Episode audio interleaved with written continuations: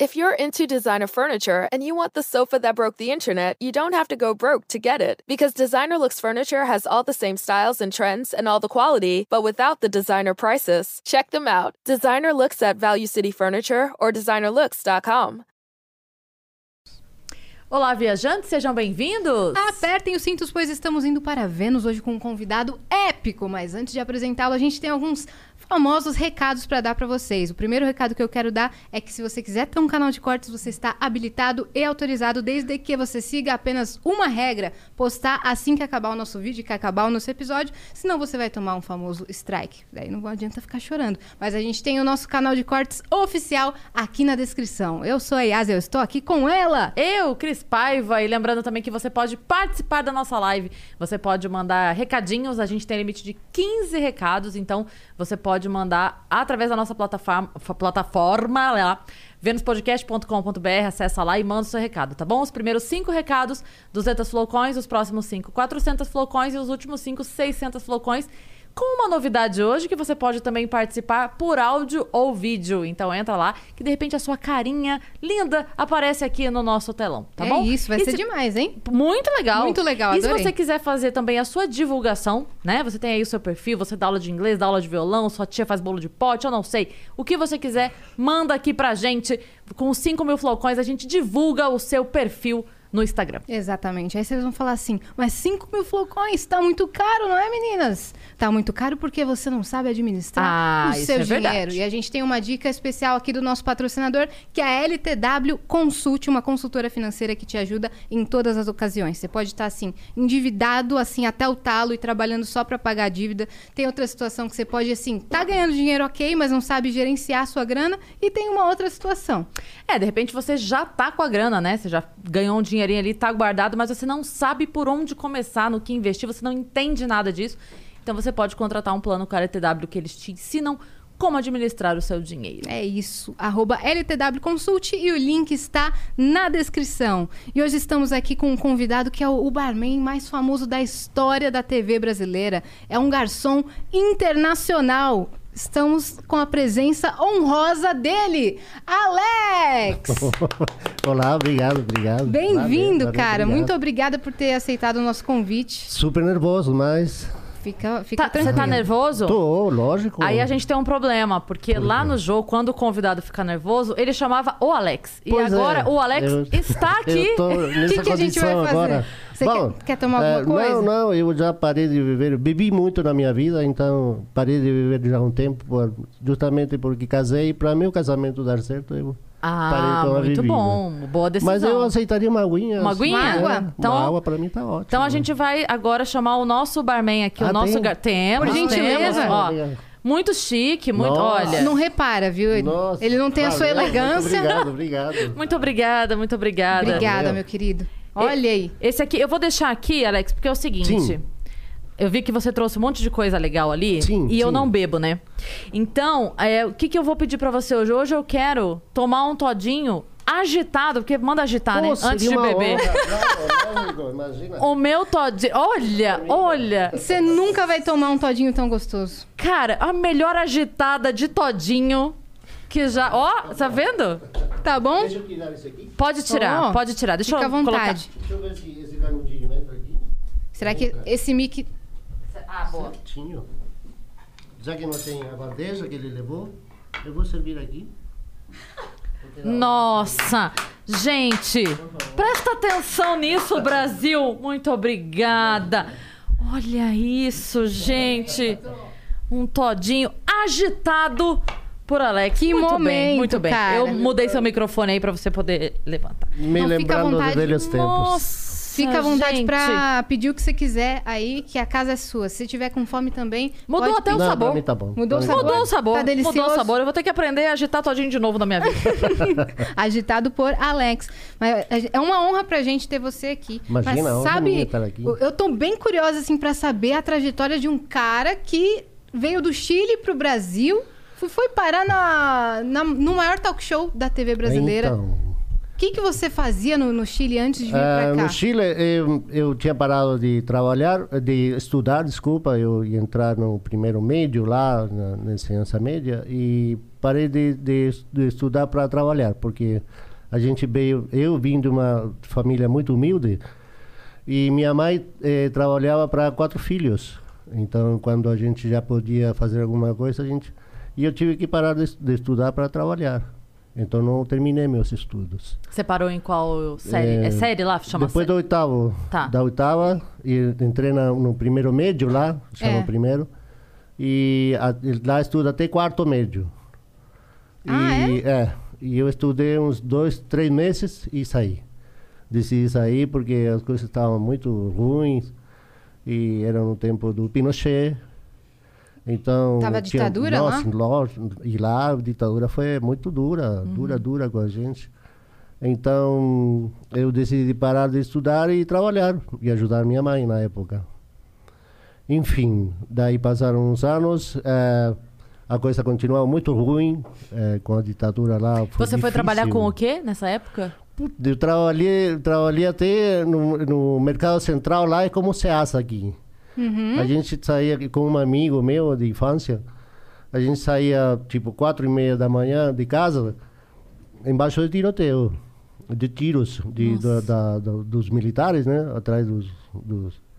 Na época eram eh, revolucionários dos comunistas. Enfim, a gente tinha que sair embaixo de tiros, ir até, até o centro da cidade e ali trabalhar. Até umas 4, 5 horas da tarde. Foi quanto Enfim. tempo de ditadura lá? Foi 15 anos? 17 anos. 17 anos, é 17 muito anos tempo, duros. né? Mas eu saí, eu vivi eh, 10 anos de ditadura lá. 10. De uns 10 até os 20, 21 anos. Mas já foi bem pesado, né? Sim, Bem E sim, pegou fechado. toda a sua sim. juventude, né? Aque- Sim. aque- Aquele momento assim de, de amigo, de começar a sair, de, enfim, Pois esse é, momento. é, o país, é, na verdade, a, a juventude é, é muito dura lá, porque a- o, o frio no inverno é uma coisa atroz. É uma coisa que você tem que, tem que nascer lá para aguentar. E depois é, é toque de queda, toque de, de recolher. No começo eram seis horas da tarde, o, o toque de recolher, aí foi, foi alongando, né? Até chegar até as 10 da noite, das 10 até as 5 da manhã. E as pessoas eram Enfim. detidas, assim, né? Eram, eram até porque tinham cabelo comprido. E Só des- por isso? E sumiam, sumiam, não aparecia mais. Uhum. É. Muitas mulheres, né, foram, foram detidas e Foram Abusadas. crianças, eh, foram, teve um tempo de muita violência lá. Violência. De muita violência. E hum, mulheres abusadas, eh, meninos que, alguns meninos adolescentes que nunca mais apareceram. Enfim, foi uma coisa muito, muito dura viver esse tempo no Chile. E eu vivi até os meus 20 anos. Eh, tinha um irmão que saiu de lá, um irmão maior que eu, que saiu de lá eh, eh, também para trabalhar e veio aqui para o Brasil. Desculpa, você falou que eram quantos irmãos? Quatro. quatro. Quatro irmãos. Quatro. Ele, já- ele veio primeiro. Veio primeiro. Ele estava já aqui uns três anos. Ele Hum. é, quanto, qual a idade de diferença de idade de Não, vocês? meu irmão, deixa eu ver, meu irmão tinha uns cinco anos mais do que eu, Tá. por aí. E você é o segundo filho, então? Sou Os o outros terceiro, dois. sou o terceiro. Tem uma menina, somos três homens e uma menina. a minha irmã é menor um ano que eu. E tem um irmão que é maior, dois anos mais que eu, e o outro que tem Cinco. quatro anos, quatro anos mais. Então mais ele, que eu. ele veio primeiro pra cá. ele veio primeiro A trabalho? a trabalho. Trabalhou aqui como garçom, Olha, né? E me chamou porque lá estava muito difícil trabalhar lá. Era, era- era- a gente ganhava muito pouco, né? E era muito abusado. As, eh, enfim, as condições eram péssimas. A gente trabalhava embaixo de muita... Era um jugo muito pesado lá, né? Enfim, muito abuso. Muito abuso das pessoas. o, o inclusive das- Pinochet, ele, ele mandava queimar até biblioteca, né? tudo, tudo que, que seja cultural, até porque eh, tudo que seja cultural ele, ele apagava, né? Uhum. Ele precisava de um povo que abaixasse a cabeça. E você sabe que a cultura para um povo é tudo, né? Sim. Eh, com isso você consegue opinar, ter um- uma opinião, Informação. informação, Sim. enfim. E isso nessa época se apagava. Eh, tentavam ter um povo bem analfabeto. Na verdade, um povo que seja sumiço. Enfim, eh, aí eu aceitei e vim para cá. Eu cheguei aqui em Em que ano? 86. 86. 86. Cheguei aqui em março, maio, ma- março, março, é, março, estava um calor desgraçado aqui. Calor, nunca tinha sentido tanto calor aqui. Você veio E cheguei direto, à noite. Direto pra São Paulo, não? Direto. Tinha um ônibus que saía de lá, de Santiago de Chile, até aqui, até São Paulo. eh, fazia três dias e pouco de viagem. Nossa! Sim, a gente atravessava a Argentina, o norte da Argentina, a Cordilheira e o Brasil. Sozinho você veio? Sim, sozinho. É? Sozinho. Mas Três dias no ônibus sozinho, Sozinho. com um aperto, imagina? Sim, sim. E hum, cheguei aqui e hum, eu me lembro que para mim era tudo novo. né? A cidade enorme, eh, o clima era totalmente diferente. É Aquela coisa que de repente eh, de manhã tinha um sol lindo, de repente eh, cobria tudo, ficava tudo escuro e vinha aquela chuva enorme e você não sabia o que parece que o mundo ia acabar. Para mim era uma coisa Bem-vindos a São Paulo. pra louca, quem não louca. sabe, São Paulo é assim. e aquela chuva que você não, não via do outro lado da rua, Sim. enfim, para mim era uma coisa muito louca. E, E é- é- são as quatro estações no mesmo dia, né? sim, Você acorda no, no no outono, aí começa a primavera, vem verão, sim. aí vai o primavera de novo, outono e acaba no inverno, aí você Inverno dorme de total. coberta. Apesar que eh, o clima mudou bastante agora, Sim, né? mudou, Eh, sim. Sobretudo aqui em São Paulo, mudou muito, muito, muito. Antes era a terra da garoa, depois, Pois é, né? quando eu cheguei era a terra da garoa. E quando eu cheguei, Garoava todo dia. sim. E quando eu cheguei ainda tinha o carnaval na rua. Eu me lembro. O tradicional. O tradicional, Aquele de pular, da rua. pular no bairro, assim, Sim, não, é? não sim. são esses Não, carros. O, o de passarela hoje, Sei. que hoje está na passarela, ele era aqui na, na Avenida Tiradentes. Ah, o que fazia o desfile? O desfile das Sim. escolas. Sim, eu cheguei aí lá, eh, acho que foram dois anos. Depois mudou, foi para passarela. Aí mudou, aí a gente tinha que pagar, não sei o quê. Aí o carnaval mudou totalmente também. O que, que falavam pra você do Brasil antes de você chegar? Olha, no Brasil, o Brasil, eh, Brasil era, era mil- muito violento. Eh, não sei até que ponto, porque lá também a coisa a gente pensava que não era, né? A gente achava que a gente era mais civilizado, Uhum. que na verdade não era. Não, não. Eu vi muita coisa ruim lá, mu- muita violência e muito abuso. E quando eu cheguei aqui, bom, quando eu cheguei aqui, eu me lembro que a primeira noite eh, que eu já estava aqui, ah, o meu irmão me disse, eh, bom, eh, sai passear, dá um passeio aí na rua. E, eu, e ele morava na Avenida Ipiranga, esquina com a Casper Libero, Sei. em um prédio de esquina, muito louco. Ipiranga é uma E- região ótima, inclusive. Então, na época era, era nossa, era ótimo. E tinha o viaduto do chá, pertinho. Sim. Que Ah, foi a minha primeira experiência no, no Brasil eh, e que deu para sacar mais ou menos eh, o que eu ia viver eh, Ah. durante mais de 30 anos que eu morei aqui, até depois de ir para o Chile e voltar de novo. Na noite de. São Paulo, você disse. À noite? À Aham. noite? Viver Nós a noite saí- de São então, Paulo, que é uma saí- experiência única, né? Saí só para conhecer a, o, né, o, o- as cercanias. Enfim, é, hum, eu comecei a andar pela Casper Libero e vou chegando ali no viaduto do, do chá. Uhum. Do outro lado tem a igreja do... eh, como que chama? Eu não sei como é que chama Não, aquela... Então, tem uma igreja lá. Do outro lado da, da, do, do- da ponte, né? E hum, quase que me lembro da, da, da igreja. Enfim, eu eh, me lembro que estava tudo bem claro, né? E, e eu começo a, a andar pela ponte, tranquilo, um calor, um calor, eu suando, suando. Aí eu comecei a andar e de repente, quando eu estou na metade da, do, do- da ponte, eu começo a sentir tiros. Aí eu olho para o outro lado e uma briga, longe, uma briga, né? gente brigando. E eu não sabia o que acontecia, de repente começo a sentir tiro, e quando olho para trás, eram dois policiais atirando, atirando, pá, pá, pá, pá, e correndo, e tirando, e eu ficando no meio, eu no meio. E os caras atirando para o outro lado da ponte. Eu falei, Que cara... loucura. Seu primeiro, primeiro momento. Então, cara, eu falei, não acredito. Acabei de fugir disso, cara. Então, aí eu me abaixei e fiquei. Aí eu me lembro que, eh, bom, passou os, os- os- a polícia, a polícia civil, né? Porque tem a polícia civil ali. Eles passaram correndo e aí os bandidos começaram a correr, enfim, eu não continuei para lá, porque falei para lá, eu não vou nem a pau. Uhum, vou Aí eu voltei. aqui da, da confusão. Aí eu voltei, voltei pro apartamento, aí olho para meu irmão e meu irmão falou, cara, você tá branco, meu, o que você tem? Aí eu não conseguia contar, não conseguia, ah, nada, não, não, vou deitar. Aí fui, deitei, e essa foi minha primeira experiência no São Paulo. O São Paulo, para mim, ah, apesar que dizem e diziam que São Paulo era muito eh, violento, eh, eu vivi aqui, morei aqui, trabalhei aqui. Eu, eu trabalhei muito à noite, trabalhei em hotéis. eh, entrava cedo, de tar à tarde e saía de madrugada. Então, caminhei muito São Paulo durante a madrugada. E eu nunca fui assaltado nesses 30 anos. E depois, quando voltei para o Chile, eh, depois que terminou o programa, eu separei, enfim.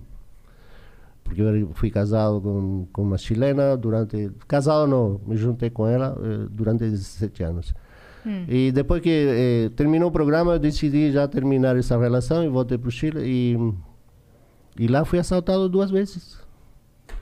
Quer dizer, na, na- enfim, eu- eu- a minha esposa, eu devo muito ao, à internet. A internet para mim é, é muito emblemática, porque a internet para mim é, me trouxe coisas muito ruins na minha vida e me trouxe coisas muito boas na minha vida, que hoje eu estou aproveitando. Espero que mais boas do que ruins. Então, Né? e, e- mas devido à internet também eh, começaram coisas que não terminaram bem.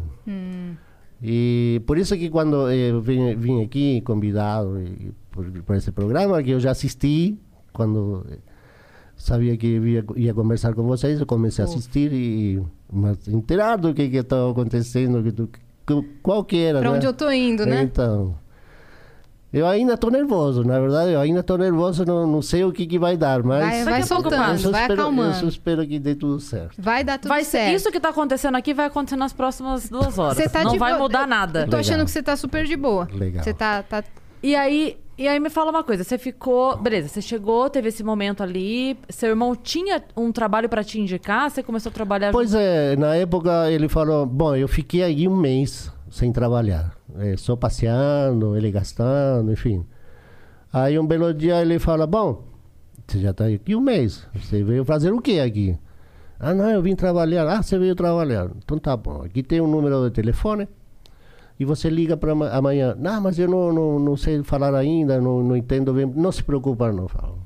Vai lá, liga para essa pessoa que ela vai te indicar aonde ir e o resto é fácil, cara. Você tem que entrar nessa e senão você não vai aprender a, a conhecer, não vai conhecer a cidade e nunca vai aprender o português. E o português não é difícil. O português não é diferente ao, ao, ao, ao muito diferente ao espanhol. O que acontece é que se fala diferente. Então, você tem que se acostumar ao sotaque das pessoas. E o daqui. ritmo, E né? o ritmo. Lógico que se É. trabalha muito. São Paulo é impressionante, aqui não para. É. É. uma cidade que não para. Enfim, no outro dia eu saí e conheci uma pessoa maravilhosa que trabalhava em um, num escritório onde contratavam garçons para trabalhar em hotéis de cinco estrelas. Você ligou pra essa mulher, ela te indicou esse Liguei. lugar. Ela, na verdade, eu nem liguei. Eu fui direto porque o meu irmão falou no outro dia: não, vai nesse endereço que é aqui perto. Aí eu fui lá e conheci a Yara. A Yara chamava, era uma, uma, uma mulher de- negra, muito, muito gente fina, gente finíssima, que me ajudou muito e, e que ela entendia o que eu falava. Eu não entendia muito o que ela falava, mas eu entendia o que ela falava. E aí ela falou: bom, faz o seguinte, compra uma roupa de garçom e volta daqui a dois dias. Aí eu vou te mandar alguns lugares. Aí ele falou, você já trabalhou de garçom? Nunca, nunca tinha trabalhado de garçom. Bom, não se preocupa, porque aí os caras vão te ajudar. E a gente ia, eh, eu fui no primeiro dia, fui no Transamérica. E eu me lembro que era um- uma tenda enorme, luxuosíssima, onde tinha um banquete. E hum, os caras falaram, não, não se preocupa não, olha para o cara que está trabalhando do lado, aí você vê como ele monta a mesa e você monta a mesa tal qual. Copia. É. E na época se trabalhava a, a moda francesa, que eles chamavam, né? Como é? E, Então, você trabalha com uma travessa enorme, com comida, e duas colheres na mão, como, como umas pinças. Sei. Aí você pega a comida e coloca no prato da, da, da pessoa. E assim vai servindo todos os convidados. E, bom, nesse, nisso não, não foi muito difícil, né? Porque a gente, eh, quando a gente, você tem necessidade de trabalhar, e na época se ganhava bem, muito bem, eh, fica fácil. A gente é novo, eu tinha 21 anos, 20, 21 anos, então para mim foi fácil eh, me movimentar e, e pegar o ritmo de São Paulo. Então não foi difícil.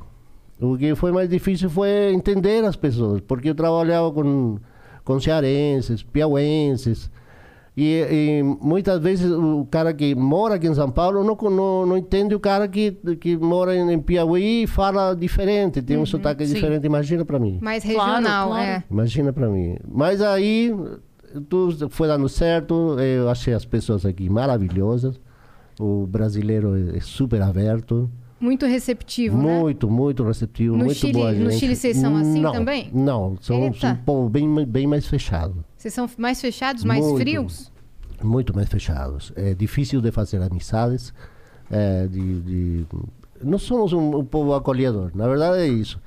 Eu posso falar isso porque eu, como eu vivi aqui, morei aqui, é, eu sei a realidade. Muita gente vai falar, não, não é nada disso, mas não é assim. Você É, sabe o brasileiro é diferente países. a gente. É muito diferente. E isso eu me encantei com isso. Me encantei e isso me, me, me ajudou muito. Me ajudou a, a, ficar mais aqui, a querer ficar aqui e a trabalhar mais tranquilo, mais tranquilo. Na verdade que foi isso. Enfim, eh, eh, trabalhei durante.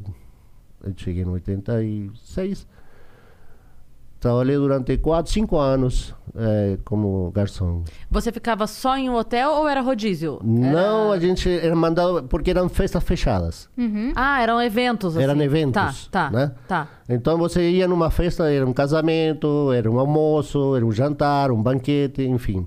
Era tudo eh, um evento fechado. Então, na verdade, você trabalhava para essa empresa que mandava vocês pro evento. Entendi. Então, na verdade a gente era para trabalhar seis a, a sete horas. A gente ficava oito, nove horas Que trabalhando. é puxado, É né? puxado, Cê- é vocês são os puxado. primeiros a chegar no evento, E né? os últimos a E os sair. últimos a sair. A gente lava tudo quando chega para montar a mesa e depois servir a mesa. Trabalha, trabalha, Trabalha direto durante cinco horas, termina o evento, eh, tira tudo, lava tudo, guarda tudo e aí vai embora. É. Então é puxado. E quem trabalha com evento tem muita história, né? Nossa Senhora! Você lembra de muito. alguma história engraçada que você passou Ah, nos eventos? Eh, Sim, sim, é no, no- foi no Hilton, no antigo Hil- Nossa. Hilton que era lá na Avenida Ipiranga.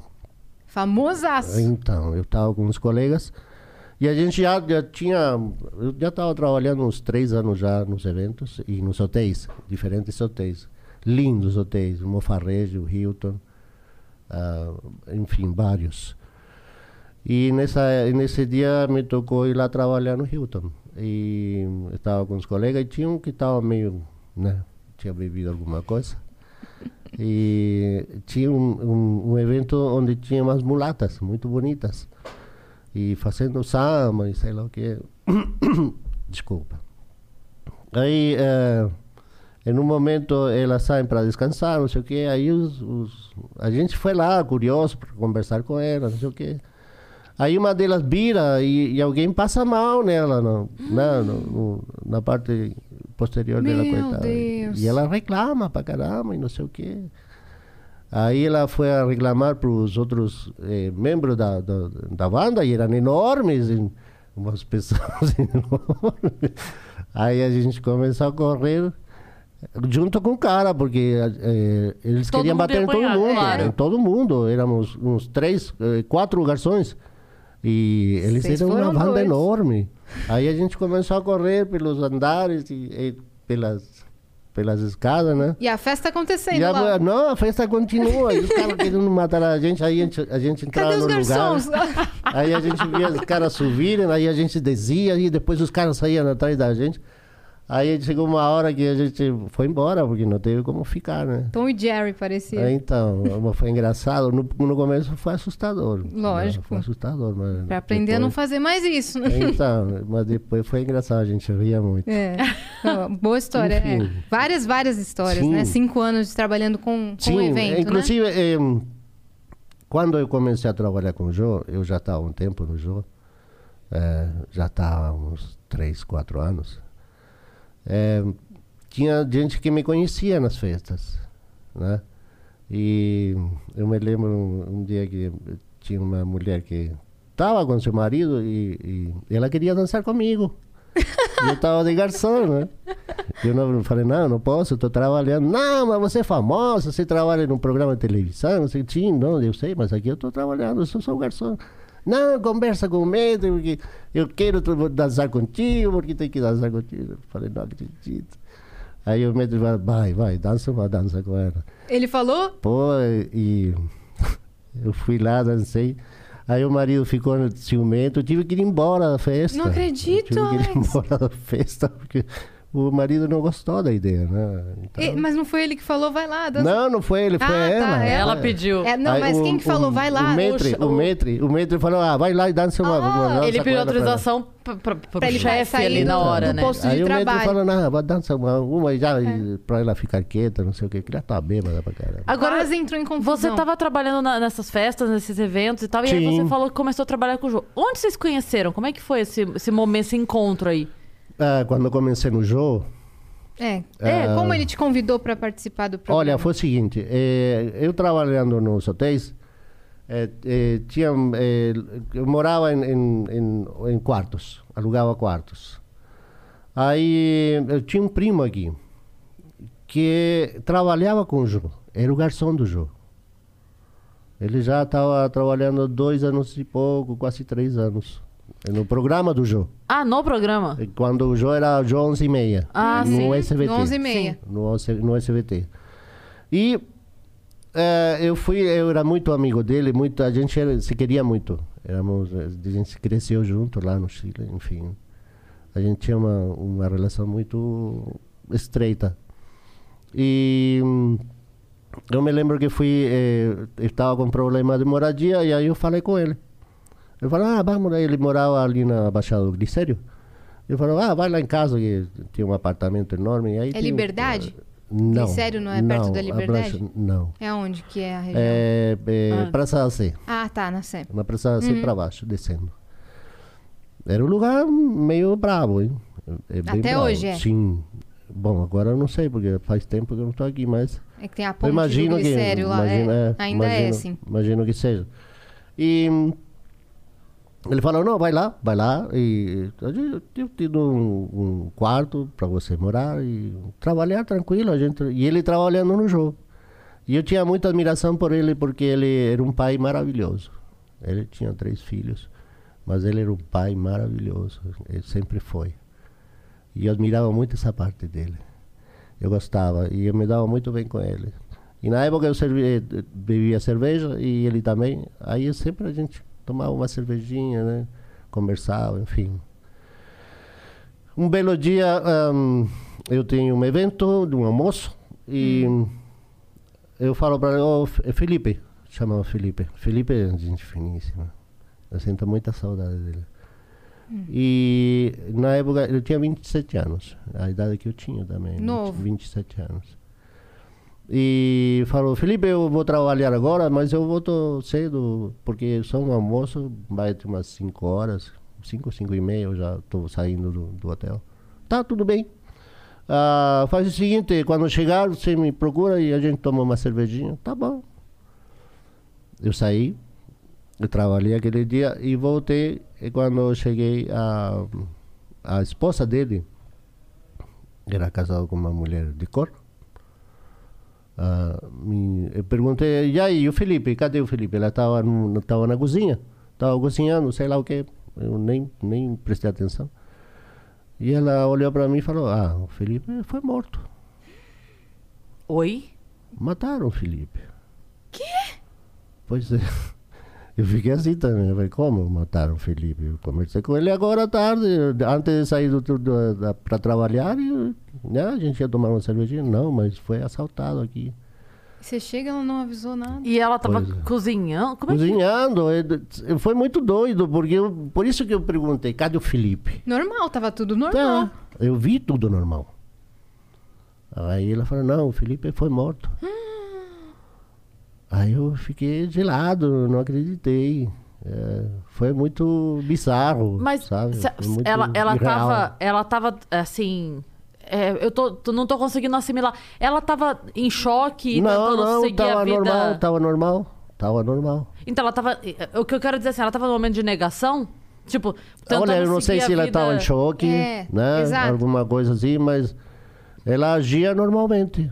É, ela a conversava normalmente. Negando, né, o A pessoa ocorrido. toma um baque tão grande que ela desliga Então, do mundo e começa a eu- fazer as eu- atividades normais, né? Eu pensando agora, lógico, na, na, na época eu ainda pensava e eu não me convencia disso. Eu, Achou eu estranho, falava, né? "Cara, como, como o meu primo morreu hoje há poucas horas e, e ele foi esfaqueado na rua à, à, à volta de casa, lá na Baixada do Gli- do Glicério. Mas aí, é, desse momento ali que ela te contou o que aconteceu, qu- qual foi a tua reação? Você foi a... Eu fiquei sem reação, eu não acreditei. Eu não acreditei. Ele tava, ele tava no hospital? Ele, porque não tinha não, dado ele tempo já, de... já, já, tinha, já tinha ido para para pro IML. Pro IML. né? Porque ele morreu na rua. Na hora. Ah, não, Não, não, teve nem rua. atendimento. Não, é, quando chegou a ambulância ele já estava morto. Meu Deus. Mas ele ficou, dizem que ficou agonizando na rua umas duas horas.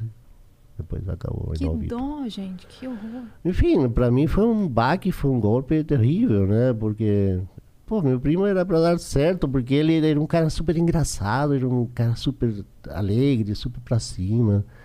E ele tinha muito, muita graça, ele era muito engraçado. O cara que você conversava com ele, muito engraçado. Ele tinha em, origem italiana. Então era muito alegre. tá? Falava pra caramba. Enfim. E- Eu e os adorava. filhos? Eh, Pois é, eles ficaram pequenos, sem pai. E na época, eh, no, eh, no, no- nisso de, de enterrar o Felipe e tudo, a produção do jogo eh, tinha uma, uma produtora chamada Rita Leandro, gente finíssima, gente muito boa, que trabalhava na época na, na, na produção do jogo, no 11 e meia, lá no SBT. E hum, a- perguntou para mim, Alex, eh, você trabalha de garçom também? Sim, eu trabalho já há um tempo. Aí falou, e você é chileno? Sim, sou chileno. Sim. E por que você não fica no lugar do Felipe? Pô, para mim foi meio estranho, né? Porque não foi a coisa mais eh, feliz na minha vida, sabe? Um convite feliz, né? Sabe aquela coisa? Foi estranho, foi uma mistura de, de, de achar um trabalho onde você ia ficar fixo, né? E não ia trabalhar todos os dias, porque a gravação a gente fazia em três dias. Mas também aquela coisa de ficar no lugar do, do, do meu primo, sabe? Um- uma pessoa tão querida para mim e que terminou de uma forma tão trágica. Enfim, uma- foi, foi uma, um- uma mistura de, de, de, de emoções e que não foi uma coisa? Ah, que legal, não sei o quê. Não, não foi. Não, Você pensou muito antes de. e a, a, a mulher da, da época, na época do, do Felipe, ela falou, Alex, vai lá, trabalha lá, você mora aqui, me ajuda, não sei o quê. Eu falei, tá bom, eu, eu vou ficar no lugar dele, mas, pô, é chato pra mim, é super chato. Não, mas aí você eh, trabalha e me ajuda com os meninos aqui, não sei o quê. Enfim, aí eu comecei a trabalhar no jogo. E na época, eh, eu sou muito tímido, extremamente tímido. E, hum, e o Jô, é, é- o Jô era o Jô Soares, né? É humorista, né? Um senhor né? comunicador. Com, com uma história de, de, de programa de, de, de humor e tudo. E aquele que não perde a piada, né? Enfim, aí me o que, ah, tá tudo bem. Aí o Alex, ah, tá legal. E ele não me dava muita bola, né? Porque ele se dava muito bem com o Felipe. E ele sentiu muito a morte do Felipe. Até o final do programa, agora no, no- na, na Globo, ele, ele falava comigo, e o Felipe, pô, o Felipe era isso, aquilo. Aí eu olhava para ela e falava, fala, Lei, e o Felipe não era assim? Sim, sim, eu falava. Mas era, ele gostava muito do Felipe. Enfim, uh, comecei a trabalhar com, com o João nessa época, assim, sabe, entre feliz e não feliz. Aconteceram muitas coisas uh, uh, com a família do Felipe, com a esposa, com os filhos. No fim, eu acabei saindo do, do, do depois de um tempo, um bom tempo, acabei saindo do, do apartamento do Felipe. Eu contei para Rita Leandro, que era a produtora que tinha me convidado para trabalhar. Ela falou: Não, não se preocupa, não. É, se é assim, você pode sair e continuar trabalhando no programa, a gente não vai te cobrar nada de, disso nem aquilo. Falei: Então tá bom, tudo bem. Aí eu continuo trabalhando no, no show uh, até, sei lá, quando a gente eh, comecei a, participar mesmo do programa, foi depois de uns 4, 5 anos, já como garçom do jogo, sempre atrás da câmera. Aí, de repente, o jogo começou a me chamar para servir alguma coisa. Um café, uma água. Acabava a água, eu ia lá, reponia. Mas eu reponia a água, eu sempre trocava água quando uh, tinha comerciais. Uhum. O intervalo. Aí ia lá, lá, trocava caneca com água, não sei o que, tirava outra sem água. Até que ele começou a me chamar, né? No, no, no, no meio da, da, da, entrevista. Aí eu ia lá, não sei o que, né, sem jeito, não sei o que. Aí ele falava e ficava vermelho, quase roxo, né? Muito Aí eu já olhava, pra, nossa, extremamente tímido. Aí eu já olhava pra minha cara assim, e dava risada, né? Pra ele, né? Cara estranho, né? Esse era o tempero pra ele, né? Então, e você ficava sério. Oh, lógico, eu não, imagina, eu quase chorava. O Alex, sério, sério, o Joe fazendo piada, o Alex Então, não dava nada, risada. nada. Aí, eh, muita gente falava que eu, eu era muito sério também, falava, né? eh, que eu não, que eu, que eu era o homem que. Como que falava? Era o homem que não ria. E, e num programa onde era eh, tudo piada, às vezes, né? O que eu gostava do Jô é, é essa, essa piada inteligente, entendeu? não é, não é aquela piada de hoje que é mais ou menos um sarro, né? Tirar sarro. Ele não, ele, ele enfim, né? é diferente. O Jô Soares é uma coisa assim. Mestre, que- né? tipo, nossa, eu tive a felicidade de trabalhar com ele eh, por 30 anos, 27, 26 anos. Nossa, 26 Muito anos. tempo. 26 anos e, e os melhores da minha vida. Aprendi muito com ele, aprendi muita coisa e aprendi a me conhecer também. E mesmo você lá, você continuava fazendo os eventos. Como Sim, você disse que ia sim. na festa e Sim, tudo. porque eh, eu era, era o garçom e eu não ganhava muita coisa no SBT. Até quando a gente saiu para Globo, eh, aí eu comecei a ganhar melhor. E eu fiquei nove anos no SBT com, com o Jô. Quer dizer, de 85 até 2000. Uhum. Né? Ah, daí a gente foi pro SBT. Aí, não. já d- tinha a minto, banda. Minto. É, do SBT a gente foi pro, pra Globo, né? E na Globo eu fiquei 17 anos trabalhando. Aí já era o programa do João. Antes era o João 11 e meia, que de 11 e meia não tinha nada, porque a gente entrava É. meia-noite, uma hora da manhã, Sim. enfim. Já tinha a banda, já. Desde... Já tinha o. eh, Na época era o quinteto que tinha o Rubinho, que acabou morrendo, né? Eh, o Rubinho era engraçado, porque o Rubinho era que nem eu, ele não falava nada. Né? Era quieto não falava nada. E quando ele, a gente terminava de, de- de- o, o trabalho, a gente ia embora. Muitas vezes a gente pegava o mesmo ônibus e ele falava pra caramba. E, E nossa, você eu também. ria pra caramba. Nossa, eu me dava super bem com ele. Ou seja, aí ele que nunca falava, falava pra caramba, você que nunca ria, ria pra caramba, todo mundo Lógico. em volta ficava, o que, que tá acontecendo com esses dois? São personagens.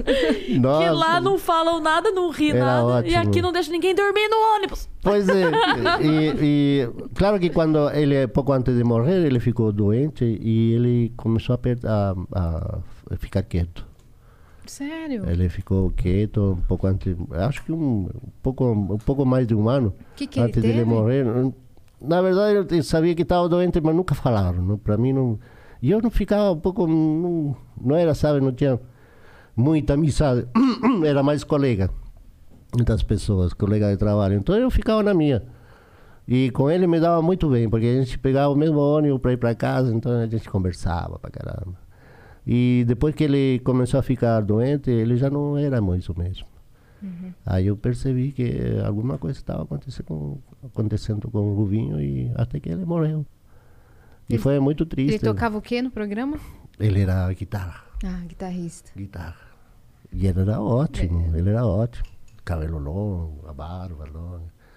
Parecia o ZZ Top. ZZ Top. ZZ Top. Esse daí, não, é Nossa. mesmo. ZZ Top é da hora, hein? Era Aí ótimo. depois que veio o Derico, O Derico, o Derico já estava no grupo. ele tava? quando eu entrei. Porque o Derico entrou, acho que com um ano de programa. Ah, é, ele entrou bem no comecinho. Sim, e eu entrei depois de dois anos e meio.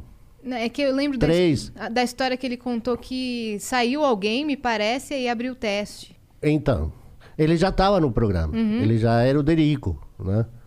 Ele já era assistente. do assistente de... Assuntos, Assuntos aleatórios. Assuntos- Ah, ah, ah. Ah, ah, ah. Ah, é, E eu ria pra caramba com ele. Que era tudo na hora ali, né? Pois é, ele é muito inteligente, né? Ele é extremamente inteligente e rápido. Sim, porque pra dar resposta pro Jô na hora Então, não deve e ser já fácil. adoro isso, né? Uhum. Enfim, eh, a gente se divertia muito no programa. Eu me divertia muito no programa. Para mim era, mais que uma era uma terapia e também aquela coisa de, de superar eu mesmo a minha timidez, porque estar na frente das câmeras, seis câmeras, ah, um homem como o Jô Soares, com a inteligência que ele tem e que está sempre né, eh, eh, te observando, está sempre pensando, né? E você sabe que você está sendo analisado por ele, então não é fácil. Mas o que ele Não é gostava fácil. justamente era isso. Você ser o Então. único mais tímido ali, daí Era. ele te cutucava. É que não era o mais tímido, eu era terrivelmente tímido, né? Um tapado, um cara se, se ele me chamasse eu Travava. tremia, né? Você sentiu que durante o tempo é, isso também foi melhorando pra você? Sim, lógico. Você ficava mais à vontade, assim, de. Não, eu nunca fiquei mais à vontade. Jamais, jamais, durante meus 26 anos de programa, nunca fiquei à vontade. É, mas me ajudou muito a, a superar muitas coisas. Até pelos, é, pel, pel, pelas mazelas que eu trazia do Chile, Sim. da minha infância difícil. Sim. Entendeu? É, É que o seu momento no programa era sempre um momento é, que ele já vinha divertido, né? A tua participação, Sim. quando acontecia, era porque a convidada, o convidado ou a convidada tava nervosa. Sim. E aí, então, aí abaixava a luz. É. Aí É. entrava a musiquinha. Sim. Não, mas aí isso, vinha. isso começou depois, porque no SBT era. era Alex, traz um café. Para lá, senhora. É, ele ele botava um espanhol sim. do nada, assim. traz um cafecito para a senhora, enfim. Ah, traz um, traz uma água. É, enfim. para a niña. É. E eu saía muito. E se ele falasse comigo quando eu estava lá na frente, ah, eu, aí eu morria, aí eu queria me enterrar. Aí eu tinha qualquer coisinha, senhor João, não, senhor João, e já saía, enfim. Não dava muita explicação, nada. Aí ele olhava para mim e ria. Não teve uma, uma vez que você gritou? Sim, porque. eh, porque ele falava, não te escuto, cara. O que que é? Aí eu repetia. Aí, Como, Alex? Fala alto. Aí eu gritei, né? Ele levantou e- Deus. Foi muito engraçado aí, esse dia, cara. aí ele falou, é isso aí, Alex, você tem que fazer isso. Pô, tomara, né, que eu consiga, porque é difícil. Mas aí ele começou a pintar eh, no SBT mesmo eh, umas coisas do, do Pinochet. Porque ele queria, né, que, que eu, ah, sei Um lá... quadro pra você, é, né? Ele queria que eu superasse muita coisa, sei lá. E ele começou a, a, a suar comigo que eu era amante do Pinochet, que o Pinochet me seguia, que não sei o quê, que eu fugi do Chile porque o Pinochet andava atrás de mim. Aí a gente começou a gravar sketch e foi muito divertido. E você foi se época. soltando. Aí, aí foi legal. Mas você se sentiu bem gravando essas Sim, sketches? não, porque eh, era diferente, porque eh, aí não, não tinha a plateia, ah, enfim, a gente era um artista, né? Era engraçado. Toda a E eu produção. me divertia, me divertia, os caras usavam, a gente colocava roupas, né? Usava figurinos diferentes, maquiagem, não sei o quê. Foi ótimo, foi, para mim foi ótimo. Foi isso que foi me ajudando a me soltar um pouco no programa. A desbloquear E um eu pouco. vi que você trouxe uma, uma um aparelhamento Pois todo é. aí, Cara. Pois é. um monte de coisa. O que, que vai rolar aí? Conta pra mim. Então, é, como é, no programa eu era o garçom e eu só entrava é, levando cafezinho e um- uma, uma água, ah, é, teve pessoas que começaram a pedir é, whiskies, ah, vodkas, coisas é, é, elementares, né? Só isso, só uma vodka com um gelinho e, um, e um- uma rodela de limão, um whiskinho com gelo. Enfim, e- e eu entrava também. Alex, traz um whiskinho para ele, traz uma vodka, traz um tequila. Até que chegou um- uma vez um cara que pediu um, um, um café irlandês. Aí eu falei, Café café irlandês?" irlandês? Aí o Jô olhou para mim, é, é, Iris Coffee, Iris Coffee, Iris Coffee. Porque o whisky chama Iris, né? É o irlandês. E o Jô pediu, você aceita alguma coisa? Sim, eu quero um, um Irish Coffee. Nossa, eu não sabia onde me enfiar. Eu falei, não, ele não vai perguntar para mim se eu tenho Irish Coffee, né? Aí o João falou, Alex, você tem o Irish Coffee ali?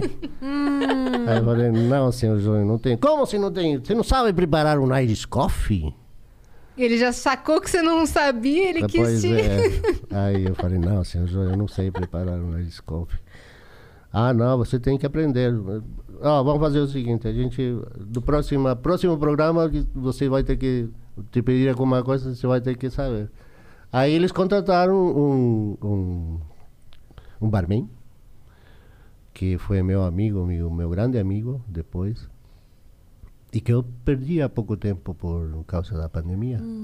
Ele acabou morrendo. eu- nossa, foi uma perda, uma perda. Eu perdi um grande amigo aqui com, com isso que hoje está assolando o mundo. E ele me ensinou a fazer um Irish Coffee, mas nunca mais pediram um Irish Coffee para mim. Aí começaram a pedir eh, diferentes eh, drinks, né? Eh, aquele drink do, do, do, do espião, Hum, né? O 007. O James Bond. O James Bond. Enfim, começaram a pedir diferente. E aí eu... caipirinha, não? Caipirinhas também. E aí eu tive que aprender. E aí de garçom comecei a passar para barman do programa. E até hoje, e, e graças a isso, eu saí do, do- da condição de garçom para barman. E hoje eu tô, inclusive eu tô com um canal no, no YouTube, Ah, onde eu é? estou ensinando eh, eh, pessoas que, não, como não tem bares, né, a gente não pode sair num barzinho para conversar com um amigo. Enfim, a gente eh, começou a, a ensinar Ah, que legal. Muito pela- legal. pelo YouTube. Qual, qual que é o nome do canal? É, é, é, o, o meu canal chama Bar do Alex Oficial. E já tem alguns conteúdos lá postados? Já. Já tem? Já, tem O bastante. que, que você já Ah, ensinou de legal lá?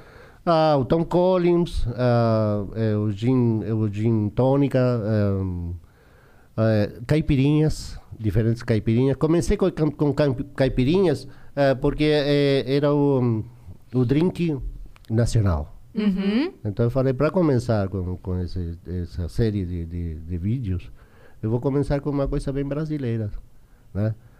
E aí eu comecei com, com, com... Eu ia, na verdade, eu ia trazer hoje um rabo de galo, porque eu acho que é o mais paulista que tem aqui, né?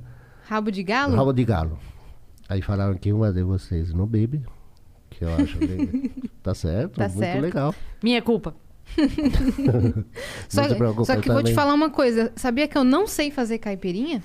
Caipirinha? Eu nunca na minha vida tentei e nunca fiz e não sei fazer. Ah lá, Alex. Bom, você vai Acho ver que que é é- muito fácil, muito é fácil. simples. Tem aqui, eu trouxe algumas coisas. Tem o limão, é, que o que a gente precisa é açúcar, açúcar, É uma mais? fruta, gelo, gelo, né? É Que a caipirinha a, a tradicional. Ah, tradicional. Tem Tá precisa bom? de limão, beleza.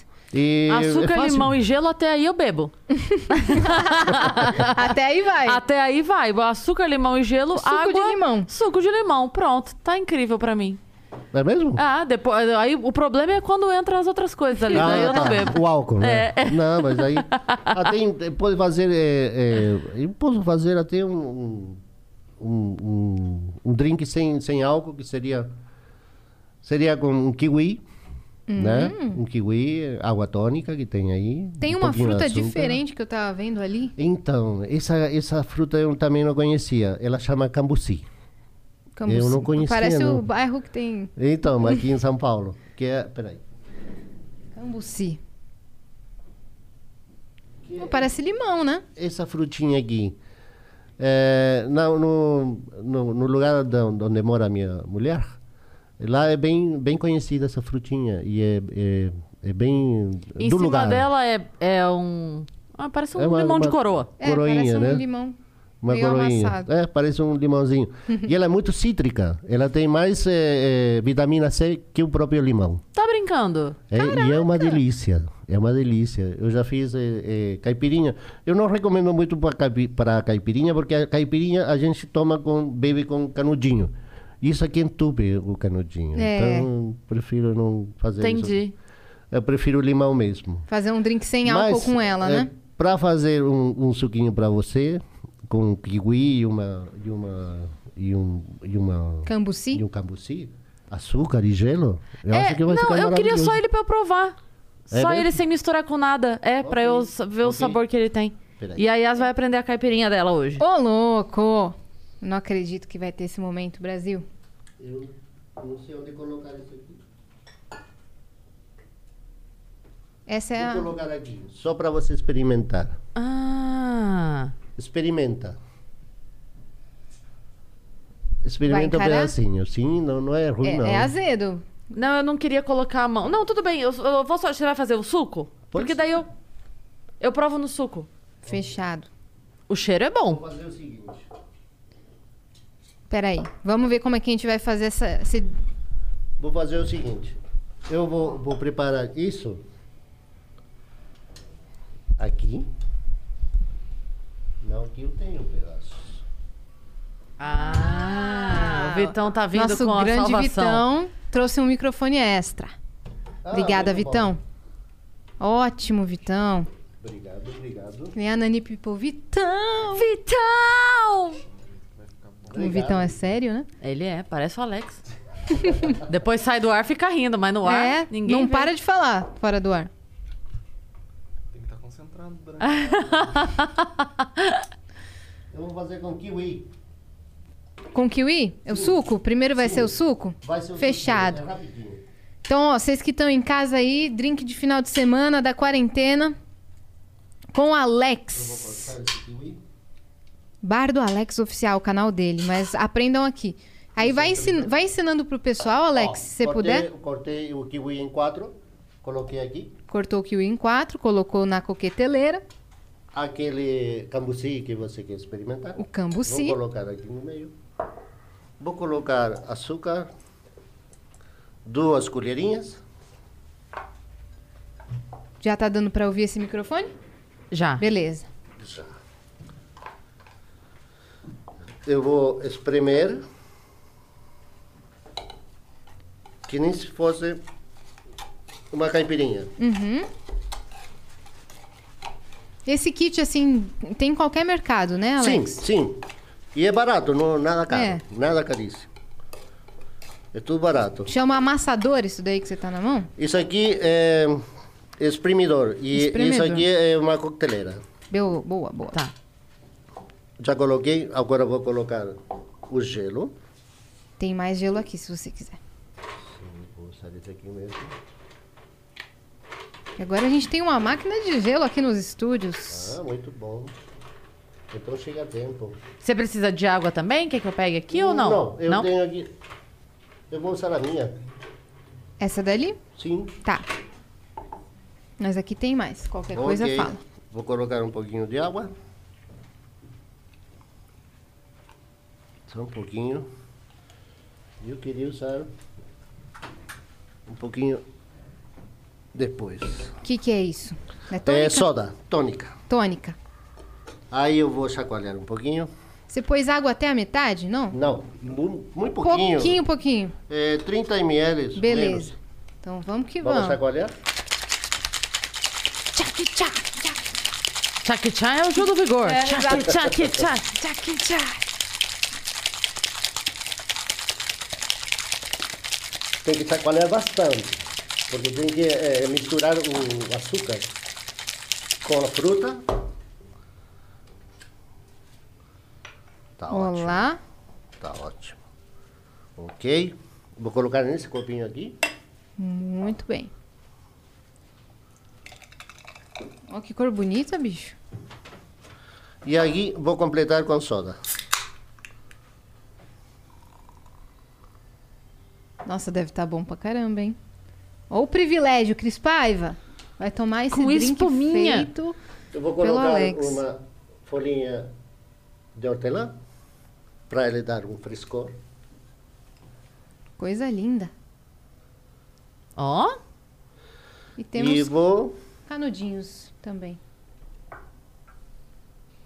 fazer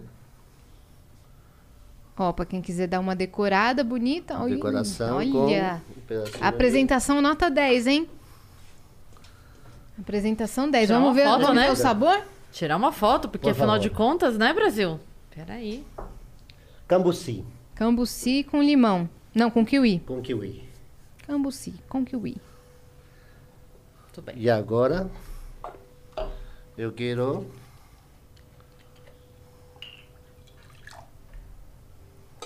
ensinar você a fazer uma caipirinha. Opa, qual o material então que eu vou precisar? Eu, vou- eu a gente poder vai usar... usar a mesma, Ah, tá. essas mesmas coqueteleiras. Mas então eu vou. Você vai me ensinar daqui e eu vou olhar. Não, bem aqui, Eita, nós. bem pra cá. Eita! Queria aprender, agora vai aprender. É. Agora vai aprender exatamente. direito. Agora já era. Já era. Agora vai ter que meter as mãos na massa. Ele, ele não é tão azedo quanto o limão, né? Ele é menos azedo, assim. Ele tem um sabor delicioso. Eu acho É ele. gostoso? E com açúcar fica mais tênue. Uhum. Salve, viajantes. Ok. A gente vai usar o quê? Limão. Limão. Limão Tahiti. É, quatro porções. Certo. Eu pego aqui. Pode pegar. Uma, duas. Você enche essa aqui. Cadê? Tá aqui. Cadê a outra? Ah, tá ali. Por favor. Eu coloco quatro pedacinhos. Quatro pedacinhos. Beleza. Três. Eu tô fazendo caipirinha Quatro. com o Alex. Ok. A gente vai usar açúcar. Que tá ali. Certo. Colocar duas, por favor. Ah, duas obrigada. colherinhas. Eu gosto um pouquinho mais doce. Duas, tá bom? Por favor, é à vontade, é, a- é o gosto do, do, Do cliente. do cliente. Eu vou colocar duas.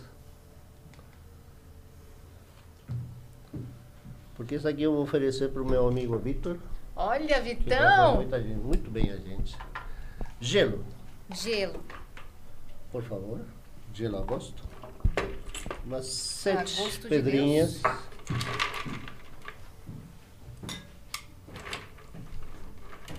Sete pedrinhas? Sim,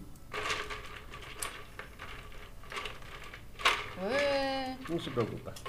É. Sem pressa, sem pressa. Parece a prova do Domingo Legal. Quem consegue pegar mais gelo? Já aconteceu comigo. na Uba, uba, uba, é! Uba, uba, uba, é! É isso aí, tá escorregando. Chama a Luísa Mel pra pegar Luísa o gelo. Mel.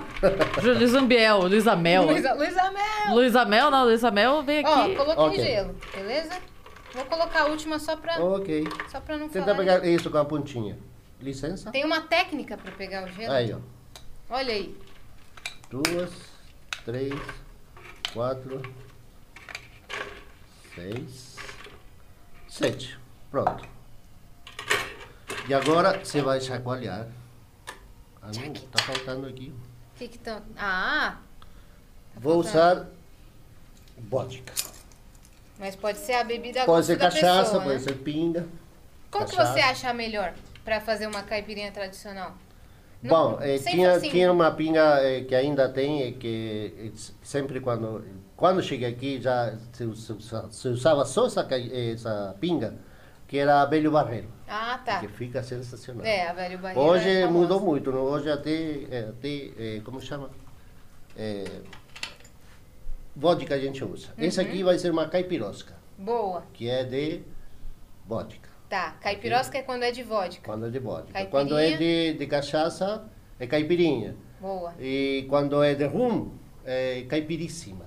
Caipiríssima? Achei que era caipirum. Pronto, aqui você ter 50 ml, né? Você vai colocar o, a vodka ali. 50 ml. Perfeito. Olha que. Por favor, Ainda bem que eu não tô tremendo. por favor. Foi. Eu vou usar Temos. também 50 ml.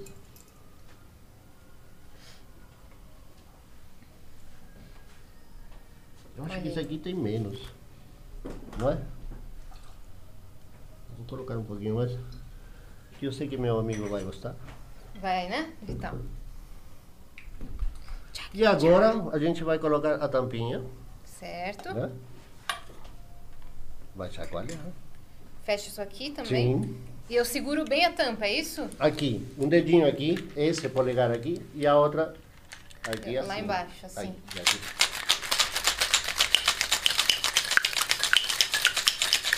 É quase um samba.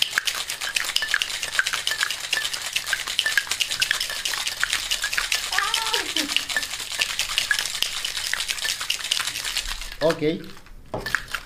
Pedi pra para, parou! eu não sei se o meu tá tão chacoalhado quanto o seu, hein? Não, não, tá ótimo. A gente vai usar tá esses ótimo. copos, Boa. ok? Você vai saltar aqui. Vai colocar no copo. Não tinha que amassar nada? Ai, caramba, é mesmo. Desculpa. Não, imagina, só tô perguntando. Se você falou que não tem, não tem. Não, precisa sim. Olha que mancada. Mas a gente, assim mesmo, você não, não, não, não aperta muito o limão. Tá. É suave. Isso tinha que se fazer antes de colocar Antes de. a cachaça. Mas Ou a, gente, vodka. a gente tava empolgado. A gente tava empolgado. Desculpa. Não, ô, Alex, pelo amor. Você. Você falou, tá falado. A Não, caipirinha a- que tá errada. Não aperta muito, por favor, senão ela amarga. Eita, nós. Então o que que eu não, faço? não. É suave, suave, devagar. Ok? Ok. Quando já deu tudo. Ok? Não sei. Sim, tá ótimo. Tá? Vamos dar mais uma chacoalhada. Para misturar o, o dedinho aqui, O dedinho aqui. o outro aqui. Outro aqui. Assim. Opa. Ok, Não fechou ainda não. fechou. Ah, fechou? Aí. Foi. Ok? Ok.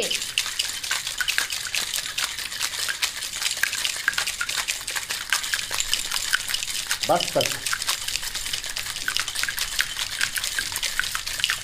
Ok, Alright. agora abre. O outro. Esse é mais difícil. Abrir. Aí. Ah, agora sim. E pode despejar no copo.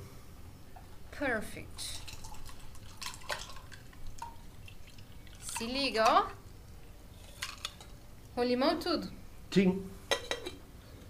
Prontinho. Agora o Prontinho. canudinho. Tá ali? Eu passei. Eu higienizei a mão, viu, galera? que, tem, que Ó, tinha aqui. Imagina. Ok. Nossa caipirinha. Ó, Vamos brindar? Tintim. Tintim. Obrigada, Alex. Então, vou Caraca, passar isso aqui agora eu sei fazer caipirinha. Obrigada. Que aula, que aula, Brasil. Sabe, a pessoa que nunca aprendeu a fazer caipirinha aprende Sim. logo com o mestre. Glória a Deus. Vou ficar bêbado aqui. eu Vou pedir pra alguém trocar os botões aqui pra mim. Desculpa a minha mancada. Desculpa a minha mancada. Mas eu sempre dou mancadas. Alex, pelo amor de Deus, se você falasse que não tinha que amassar, você é o dono da verdade da- das é, bebidas. se você não me avisava... Não, se você falar assim, não é. Não, caipirinha não, amassa, eu ia falar, beleza. Lógico. Fiz errado a vida inteira. Não. Precisa, sim, precisa. Obrigada, ficou bom, hein? E o suco? Tá muito bom. Ficou bom? É? Ficou muito bom. Gostou do Ficou cambuci? Eu posso provar Gostei. do seu suco? Eu acho, claro. É que eu quero saber. Eu achei ele é, muito saboroso. Ele é, ele é mais saboroso do que azedo. Porque no Sim. limão ele é mais azedo, Então. né? Você sente o azedo antes do sabor. Então, ele, Uma delícia. O, o acidez, a acidez dele vem depois. É. Mas é, é bem, bem assim, bem tênue. É, eu gostei bastante. Nossa, eu Achei- adorei. Quando eu conheci essa fruta, eu adorei. Muito Você boa. conheceu ela há pouco tempo? Muito pouco tempo, há uns dois meses atrás, conheci essa fruta. Caramba. Porque a minha mulher é de Salisópolis. E essa fruta se dá muito lá, em Salisópolis. Vou pedir pro senhor chegar um pouco mais pra cá. Salisópolis? Ah, pra gente poder. É Salisópolis? Sim, É onde Ah. que fica Salisópolis? é na nascente do rio Tietê. Adorei essa fruta e Ah, adorei nossa hum. caipirinha. Como chama lá, Alto de Paraíba? Perto. Grande, hein? Pode, pode falar. Pode alto. falar. Grande São Paulo. Não, mas ah, ah, perto não está... não. Vale do Paraíba? Não, fica próximo a São Sebastião, perto da Serra do Mar. Bom, tá bom. Pe- ó, que a galera não ouviu. Então fica perto de São Sebastião, é isso? Sim, sim. Tá. Experimentem, porque é bem gostosa a fruta. E Ela a- é maravilhosa. E ela é de lá, é dessa região. Bom, é Ou- autóctona de lá, né? Volta Tietê. Do Então. Alto Tietê. Tá. É a nascente do rio Tietê, não é? Então, e é autóctona dela. É uma delícia. Quando eu conheci, eu adorei. Eu não conhecia. Nunca tinha, eh, eh, tinha escutado falar dessa, dessa fruta. Em 30 anos, nunca tinha escutado falar dela. Muito gostosa. E eu conheci ela há dois meses e achei maravilhoso. nunca tinha Ela- ouvido falar. Maravilhoso. Ela tá dando alguma informação. O que, que é, Nilson? Não é época dessa fruta agora, mas ela é vendida congelada. Você encontra o ano todo congelada. Ah, entendi. Ela tá dizendo que não é época agora, né? Do, do, do cambuci. Fala do cambuci mesmo ou da cambuci? Do, Do cambuci. cambuci. Igual, igual fala o bairro mesmo. Não é época, mas ela vende o ano todo congelada. Sim, é, o pessoal é, é, é, planta árvores e colhe, colhe ela no- na temporada dela e, e- e congela. Depois, durante o ano, ele vai vendendo o que ele congelou. que é muito, muito. Qual bebida você mais gosta de preparar? Você falou que você parou de beber, mas preparar? A preparar, é, tem várias, né? O, o gin tônica eu acho excelente, porque é uma bebida perfumada. Que hoje, Literalmente, né? Hoje em dia, por exemplo, você pode colocar eh, infinidade de, de, de frutas.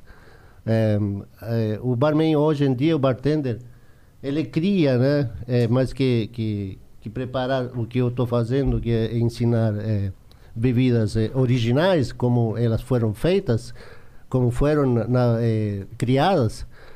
Hoje o bartender não, ele tende a criar em cima dessas frutas, dessas bebidas. E eu acho legal. E o, o gin tônica, que hoje é o que está na moda, eu acho legal que eles Uhum. Que eles usam especiarias. uma pimenta do reino. Nossa, usam até alho, usam Cravo. tudo. Né? Isso aqui é uma gin tônica é, A Mar gosta. A Mar gosta de gin tônica. É bom, é bom. Mas eu Então, gosto é um- da é um- tradicional. Da, da, Da- a, da ma- a mais, a mais simples, né? A mais Sim. simples, que é um gin tônica com... com é o gin com, com água tônica, né? E um, e um limãozinho. Pronto, Uhum. Pronto. tá feito. E Aí de- você coloca ou um cravinho, um, um, um- uma, ou o que eu uso muito, que é a, a hortelã, que eu acho ótimo, porque deixa o, o, o drink deixa ele mais, mais refrescante, mais frescor. Tropical. E eu gosto do, do cheiro do, do- da, da hortelã. Enfim, eu, eu trago que está hoje em dia em boga. Né? É, é, e aquele, aquele trago que, que eu não aprendi, que eu não sabia fazer, e que eu tive que aprender, e que nunca mais pediram para mim, e que ninguém pede aqui. Qual? Eu acho que ninguém conhece aqui o Irish Coffee. Eu, vou- eu vou E que, pedir. e que foi por causa dele que eu Ah. aprendi, que eu comecei a usar, a fazer drinks. Qual é a diferença dele? O que, que vai de diferente? Whisky, não? O whisky irlandês é um, é um whisky eh, chamado Irish irlandês, é um pouquinho diferente com, com o whisky americano e o escocês. E eh, a diferença é que tem café. Tem café eh, quente. Então, mas assim, a, a bebida ela é uísque com um toque de café ou ela é café com um Você toque prepara de o café com açúcar, um Tá. cafezinho com, ca- com açúcar, Tá. e, e verte eh, whisky. Invés Coloca uns misturar 40 com- ml de whisky em cima do café. Tá. Aí eh, mexe ele eh, com o café, e, e, hum, digamos que eh, mixa ele com o café, e depois disso você coloca eh, creme de leite em cima. Aí fica o café embaixo e o creme de leite em cima. Ele não pode misturar. Aí você vai, quando vai tomando, claro, vai misturando. Aí fica uma delícia. Não, aqui- É, um, é, um, é, um, é um trago, é um, é um drink de inverno. Aqui tem café, aqui tem uísque e aqui tem creme de leite. Depois lá embaixo, se você quiser mostrar pra gente Tudo como bem, é, tamo bem. junto. Eu, que eu não gosto muito de uísque, não. Não? Não, não muito. Mas pode misturar uísque com café? Tem Pode. álcool com café não pode, tem problema? Pode, pode. Ah, o drink diz que é, pode misturar. É, né? tanto que você eh, prepara um cafezinho, tipo um, um um Uhum. café curto, com açúcar, e verte o uísque em cima. Sim. E depois disso você coloca o, o creme de leite em cima. Ótimo. Caraca. Você falou que você tá no YouTube. Você tá no TikTok também? Não, não. pois eu vou te dar comecei- uma comecei- dica. Comecei há pouco tempo. Alex, poste seus tutoriais no TikTok. Porque tem um menino que é barman e ele faz isso. Ele ensina drinks diferentes. Se você ensinar os seus drinks da sua experiência no TikTok, vai estourar, eu tenho certeza absoluta. Então, esse é o melhor conselho Ah, que eu te tomara, dou. Coloca os seus drinks Tomara, no tomara, TikTok. Tomara. Eu ajudo a divulgar. Opa. Eu vou curtir e Obrigado, comentar. Obrigado. E muita gente vai. E fica sério enquanto- faz. Seria incrível. E é só assim, sabe? Você fazendo o drink bem sério, bem sério, pra, pra, pra galera que lembra do seu. Do- da sua perso- participação da personagem, do né? Jô, vai associar. Vamos. Eu acho que seria um TikTok. Comigo. O Alex, Estouradíssimo. ele, ele não pode jamais se gravar aquele negócio do Marcos Castro, do Não Pode Rir, Cara, porque ele ia ganhar, assim... Disparado. campo- É, porque o Marcos Castro é um humorista, é Sim. amigo nosso. Sabe quem é o Marcos Castro? Que, ele faz um canal é, do Castro Brothers, que ele tem um, um programa que é o Não Pode Rir, inclusive beijo Marcos Castro, em breve ele vai Beijo. estar com a gente. E, e é um programa onde eles É fazem... que nem de vocês? Que, que nem o de vocês? Não. Não. Não, é diferente. é diferente. Senta duas pessoas uma de frente pra outra assim, e aí tem uns trocadilhos feitos, e aí a pessoa tem que falar sem rir e a outra não pode rir também. A pessoa vai ouvir dizer, dois e não pode. É, então a, a, a grande brincadeira ali é: tem uns papeizinhos aqui, você pega, eu vou fazer uma piadinha, você vai fazer uma piadinha, eu vou fazer uma. É quem aguenta mais tempo sem rir. você vai ganhar. Ah, você ia ganhar Mas o peraí, campeonato E, intergaláctico. e ganhou o quê? Ah, não, ganha, Ganha parabéns. é, é um campeonato ali, entendeu? Pra ver quem consegue ficar mais tempo sem rir. Deve ser Eu pensei nisso hoje, sabia? Colocar o Alex com qualquer pessoa. Eu falei, vou falar com o trilha pra chamar o Alex. Chamar o Derico também, que é outro cara que fica sério. É que, então, o Derico, ele participa ajudando a criar essas, essas, Esses trocadilhos. O Derico escreve é, muita piada na, na, na internet, Muito, né? muito. Ele, faz é- um ele é- storytelling dele. Ele é muito rápido, ele, ele é- e ele tem um, um senso de humor é, bem especial também. Ótimo né? trocadilhista Bem, também, né? nossa. É. É demais mesmo. Ele tira umas piadas bem curtinhas de, de, de pensamento, né? De Sim. repente, ah, hoje eu penso em tal coisa. É. E sai uma piada. Sim, É. é, sensacional. Ele é a gente adorou bom, a é participação dele aqui. É, ele veio aqui também. É, ele ficou, ficou Eu, sabendo. eu fiquei sabendo, aliás, antes de, de eu vir aqui, e, é, eu, eu vi o- a entrevista dele. Ah, eu sim. achei ótima. Foi muito aliás, divertido. o Rodrigo é gente finíssima. gente Ele foi muito. Nossa, ele foi incrível com a gente também. Me passou um trote no dia. E ele sabe contar é, histórias muito bem. Um trote? Sabe? É, no dia, ele, ele junto com outro amigo nosso, Marcinho Eiras, que você deve Conheço, conhecer também. conheço gente finíssima. Me Mar- passaram um trote, Marcinho Alex. Eiras. Marcinho Eiras, nosso, nosso E amigo ele- também. Talentosíssimo. Ele Sim. é, nossa. Ele veio também. Talentosíssimo, Ele foi nossa. outro também que veio. Então, ele participou um tempo no, no programa quando o Tomate ficou, de, de- Sim. ficou doente. Sim. Nossa, mas foi ótimo. E ele, e ele toca sensacional. É. E ele Vários faz- instrumentos. Faz vários personagens, ele É. imita. Ele faz uma voz de mulher impressionante. É exatamente o trote que ele passou pra ela, com voz de mulher. Ele fingiu ser. eu caí. Ele fingiu ser assessora do Derico, desmarcou a participação Nossa, aqui. Marcinho Eiras, gente Ele desmarcou a finíssima. participação aqui no Vênus Ah, é? ah, por trote. Falou que o Derico ia em outro podcast, que não viria aqui. E ela caiu? Caí Caiu! muito, fiquei desesperada.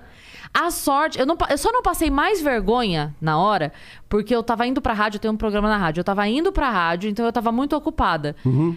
Mas se eu não tivesse tão ocupada, na hora eu já teria ligado pra ela, ligado pra todo mundo. Eu teria passado muito mais vergonha. Sim. Porque eu já ia ter espalhado a notícia que o Derico não vinha e que eu tava nervosa e não sei o quê. Até, a vergonha teria E sido eles muito ficaram maior. com isso até o último momento? Eles, é, eles deixaram, me enrolaram e, enfim, me fizeram ficar nervosa. E aí, eles só desmentiram Porque ele percebeu que eu ia tomar as providências, né? Tipo, Ah, tá. é, Cancelar. Marcar, é, É, cancelar, marcar outra marcar outra pessoa. pessoa e tal. Gente. Aí o Marcinho me contou que era ele. Marcinho, e ele não faz só a voz de uma mulher, ele faz de várias De mulheres. vários. O cara é um filho da mãe. Beijo, Marcinho. Beijo, Mar- Incrível, né? E você tá olhando para ele e- e parece que não é a voz dele, É. né? É impressionante. Ele ele tem um talento nato, né? Nato. Me fala uma coisa, você era difícil de rir, você falou, né? Lá no jogo você Sim, ficava. sim. Mas teve, teve alguma entrevista assim que você falou, não, não tem como não rir. Você tava no dia que foi a Hebe, a Nair Belo e a. Sim, foi sensacional. Foi, Nossa, A Lolita. Até a porque, Lolita. é, porque as três são, eram amigas de, de Sim, anos, né? sim. Então, Trio icônico. E então você era- tava lá pessoalmente. Então, eu tive, eu tive uma entrevista lá que eh, até hoje eu guardo na memória porque ah, foram entrevistas que me, de uma ou de outra forma me impressionaram muito.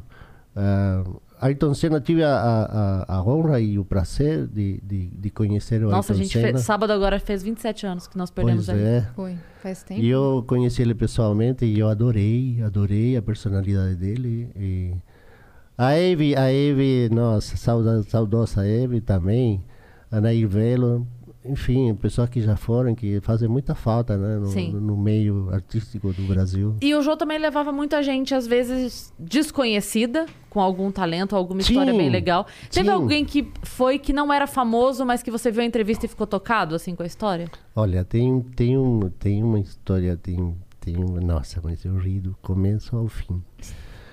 Lá, lamentavelmente eu não estou lembrando do nome dele. Era um vereador, vereador eh, Gago. Aí o, o sensacional de, desse vereador que ele ria dele mesmo. Então ele, ele contava essas histórias eh, de, de todos os perrengues que ele passava, porque ele era gago, né?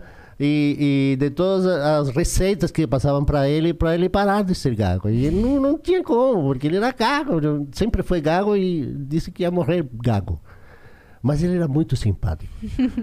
E, e ele ria dele mesmo, né? Ele contava as coisas como se contasse de outra pessoa. Então e você ria, rachava o bico, você não conseguia parar de rir, porque o cara é um espetáculo, cara. Nunca, é isso que eu adoro do brasileiro.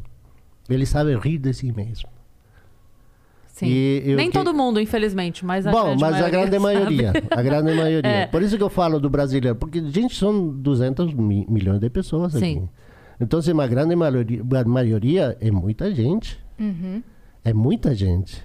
No Chile tem quanto? Ah, somos menos? 17, mil, 17 milhões. É. Imagina, é, é- é uma região do Brasil, Uhum. né? Umas 12 vezes mais. 12 vezes maior que o Chile em população. Imagina. É, Então, quando eu digo é, brasileiro tem é, esse, esse, esse, esse talento de rir dele mesmo, que eu acho sensacional. É, e hum, eu gosto muito do, dos- dos humoristas cearenses, porque tem esse negócio de, de, de rir deles, né? De- do, do jeito de, que eles são, enfim. E o sotaque é Eu- fofo, é divertido. Então, É. e da- das características, é, Sim. é que pra gente é muito difícil, é pra gente é muito difícil é, é se aceitar, né? É, de, de, de aceitar a- as nossas é, é, defeitos, né? Coisa que para outro pode ser de, gozado, né? Pra gente não, é terrivelmente sério e a Dói, gente fica, né? nossa...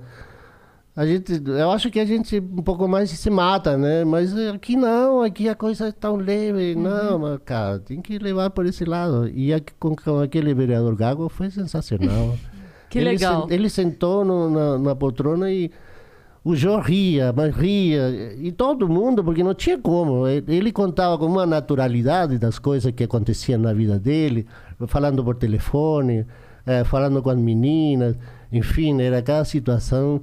Foi ótimo, foi ótimo. Muito legal. Foi uma das melhores entrevistas que eu já vi. E teve alguma vez que você pagou mico, assim? Você fez, Ah, muito! sei lá, derrubou bebida em alguém sem Muito, querer? imagina. Ahm, a, a Lilian Bi- Bi- Bifivi, a gente tava, ahm, tava comemorando alguma coisa, que ele fazia o programa com a menina do Jô, Uhum. e ele foi comemorar alguma coisa. Eh, não me lembro agora o que, que era, e eu tava com uma bandeja de champanhe. Aí eu comecei a servir e a Lilian Bifivi estava sentada eh, na minha frente, né? E eu servindo. E quando eu vou abaixar, eu eh, despejo a bandeja inteira de, de, de, de champanhe em cima dela. Aí o João ria pra caramba. Aí eu não consegui ficar. Aí eu saí, eu não consegui voltar. De tanto... Porque eu fiquei mal, fiquei mal pra caramba, né? Aí eu já ria pra caramba. Não, manda chamar o Alê, cadê o Alê? Não sei o que. Não, eu não vou não, você tá louco. Meu, olha que cara que eu fiz, gente. Ó, Aí a. Lilian foi super gente fina. Falou, não, não se preocupa, não sei o que. E trocou de roupa. Mas, enfim, eu fiz muita. Como agora que eu esqueci de... escrever. Você às vezes dá... Então, eh, dão coisas assim que. Nossa, eu fico. Às vezes travado, né? Mas depois. Acontece com eu- todo mundo. Pois é, É. mais comigo, mais, mais frequentemente. É porque, na verdade, é, como você já tem a timidez, então aí quando acontece isso, parece que dá uma insegurança, né? Tipo, É muita, eu, né? não dá uma, Tô dá assim, muita insegurança. É. Muita insegurança. É compreensível. E você ainda mantém contato com o Jô? O que que o... Não, Não? não, não. é, ah, eu mantenho contato com o assessor dele, o Fabinho, que é o braço direito dele. E a gente sabe através dele da, da- do, do jogo. Mas ah, não, não tem Ele tá esse bem? contato. Graças a Deus. Tá bem, graças a Deus. Que bom. Que graças a Deus, tá, tá bem. A gente tem perguntas. Opa! Ô, louco, hein? É. E tem uma mensagem de áudio também hoje. Tem áudio? Eita. Gente, vocês- Mensagem de áudio? E aí, como é que vai ser? Você dá o, você dá o play Eu aí? dou play aqui. Quer escutar essa primeiro ou Pode ser, vamos mensagens? nela. Tá bom, peraí. Vamos ver como é que vai ser. Estamos testando primeira vez essa nova ferramenta aqui no venuspodcast.com.br. Vai ter amanhã também, quarta-feira É também. a primeira vez? Alô? Que Será tem que um mensagem de é áudio? Vênus? Funcionou? Foi pra aí? Faz, coloca de novo? colocar Coloca de novo. Alô? Será que um dia o jogo vem no Vênus? Escutamos. Será, que um dia o Jô vem no Vênus? Aí não é comigo, né? Aí, Aí vamos, vamos ter que. Eu não tenho nem roupa pra isso. eu não tenho, assim, essa, essa maturidade. Olha, eu não sei se o Jô vem, mas se um dia o Jô vier, a gente vai ter que trazer o Alex pra trazer uma bebida pra gente, porque a gente vai estar nervosa. Nervosa demais. Mas seria incrível, assim. É, altos papos com vários comunicadores, grandes comunicadores da TV. Eu tenho muita vontade de, de ter, assim, aqui no Vênus. Mas seria. É uma coisa, na minha cabeça, muito distante. Se a gente chegar nesse patamar, eu vou falar: caraca, Cris, tamo voando. Não é? Uhum. Deixa eu ver. Tem duas mensagens aqui da mesma pessoa e aí eu acho que eu- é continuação. Deixa eu tentar ler aqui pra ver se eu. Tá bom. Arana. Olha, se Aqui. o Jô vier, eu já vi apresentador famoso ficar muito nervoso entrevistando o Jô. Lógico. então. Claro! Muito, muito. Eu acho que eu vou falar pra faltar no dia, porque. É, é, é uma coisa impressionante. Eu, é- eu tirei uma foto com ele num prêmio que eu fui. E ele tava lá, um desses prêmios de comédia e tal, e ele tava lá. E aí eu fui tirar uma foto com ele. E aí foi muito engraçado porque a pessoa que catou meu celular pra tirar a foto, tirou duas fotos. Pegou, fez assim, uma foto, outra foto. Aí, em uma, Uhum. é, tinha uma- um canal de TV atrás da gente esperando pra entrevistar o Jô. Então Olha. eles estavam com aquela luz ligada. Ah, Sim. não. Aí só dá pra ver a luz. e aí o cara fez uma e falou, vou fazer outra. Quando ele foi fazer a outra, alguém chamou o Jô e o Jô Virou. Então eu tenho essas duas fotos maravilhosas assim com ele. Muito Em boas, nenhuma inclusive. aparece. É, não, eu, eu, eu não- nunca postei a foto porque eu tenho que postar a foto e provar que sou eu e ele Pois na é. foto. Então eu falei, ah, vai dar mais trabalho é, postar essa foto. Então vamos lá, o Reinaldo... Reinaldo SF Ah, nosso mandou. amigo Reinaldo, ele sempre manda. Boa tarde, lindas! Conheci o Alex há alguns anos no Ele Pátia já é Int. antigo? Hã? É cliente antigo? Ele, toda vez ele manda mensagem. Ah, é. A gente Diz adora que te conheceu no Pachá Int, de maneira inusitada. Nossa senhora. A esposa dele, na época, Na veio época. discutir com os músicos e com o pessoal que puxava as coreografias. Sei. O pau quebrando lá dentro e ele muito tranquilo do lado de fora. Ele passou uma paz interior infinita. Você lembra desse episódio, Alex? Olha, o Pacha Inti era, um, era uma, uma salsoteca, né? Era um lugar onde a gente ia eh, dançar música latina, eh, salsa, merengue na época, cúmbias, que estavam na, eram locais que estavam de moda na época em São Paulo. E eu ia muito lá com, com, com minha ex-mulher. E, e muitas vezes eu saí muito mal dali. Muito, muito dobrado, muito mal, né? Vivia... É que a gente bebia muito na época. Por isso que eu digo, hoje eu não bebo nada, porque eu já bebi tudo que eu tinha que beber. E eu acho que e para um casamento dar certo, você não pode começar, sabe, continuar com certos hábitos que antigamente não, não eram saudáveis, né? E que para mim também, com, com, como é, pessoal público, né, como alguém que trabalha na TV, não ia pegar bem. E na época eu não tinha muita consciência disso. Hoje eu tenho muita mais consciência disso. E, e eu sou muito mais consciente com as pessoas também, e com quem moro. Eu acho que é, a, a gente chega a uma idade que a gente tem que ir, sabe, é, medindo cada coisa que a gente faz. É que a gente não pode cometer os mesmos erros de antigamente.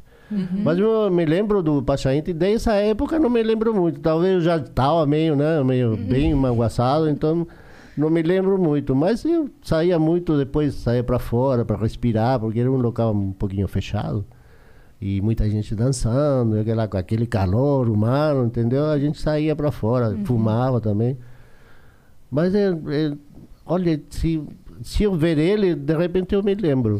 E, eh, você estava falando sobre a bebida. é, Você sente que isso, que a, a, a bebida e o quanto você bebia teve um peso em- nessas decisões? E aí por isso hoje você pensou, não, para essa pra, pra esse meu casamento dar certo, eu não vou Hum, beber. Não, na verdade é que eu não nunca tive problema com, com, com a bebida, porque eu não sou de beber todos os dias, eu bebia eh, uma vez por semana, quando a gente saía para dançar.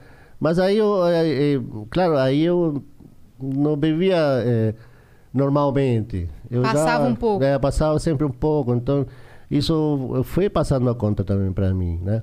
Uhum. Mas eh, não foi o problema com minha mulher, mulher da bebida, nunca foi. É, deixa eu te falar, é, antes da gente começar aqui o papo, você falou que não teria problema em falar sobre nenhum assunto, mas Não, caso não, você não. não. se sinta confortável em responder não, sobre isso, Não se preocupa, não. porque eu lembro que há algum tempo, mencionando aqui sua ex-mulher, teve um, um caso, uma reportagem em, em que ela te acusou de ter feito alguma coisa. Sim, sim. Como é que foi esse, esse negócio? Eu não sei direito. Foi chato, foi muito chato, porque.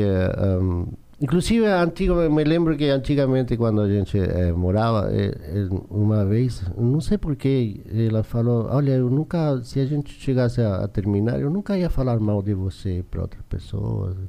Eu nunca iria te acusar disso. Aquilo. Eu me lembro disso porque depois que aconteceu, eu falei: Nossa, como, como as coisas mudam, né? Mas enfim, ah, e foi a raiz da internet, é por isso que eu tenho muito medo da internet, eh, porque a gente não vê a outras pessoas né, do outro lado e, e as pessoas são, ah, se sentem na liberdade de falar qualquer coisa, né? E às vezes magoa muito. E você já tinha separado dela? E eu, eh, na verdade, quando ah, terminou o programa, ah, eu já estava há 17 anos com, com, com ela. E hum, a gente já estava se dando muito mal. Ah, já, a gente já na- não, não tinha mais aquela afinidade, eh, muitas brigas, muitas brigas, eh, discussões né, por qualquer coisa. E eu também não estava me sentindo mais à vontade, eu, não- eu via que a gente não estava avançando. Ah, eu queria de repente ter um futuro, alguma coisa melhor e eu não, não via mais futuro na, na nossa relação. E, e isso foi desgastando, desgastando muito a, a relação. Até que no final eu decidi, quando terminou o programa, falei, não, eu vou embora, não, não vou ficar mais no Brasil. E para terminar isso aqui numa boa, é melhor eu sair fora e para que não tenhamos a, a oportunidade que ela vai me buscar, não sei o quê. Ela era chilena também? Ela é chilena, ela é chilena. E, enfim, eh, quando eu decidi, ela sabia que eu estava saindo, né? Que eu estava indo embora.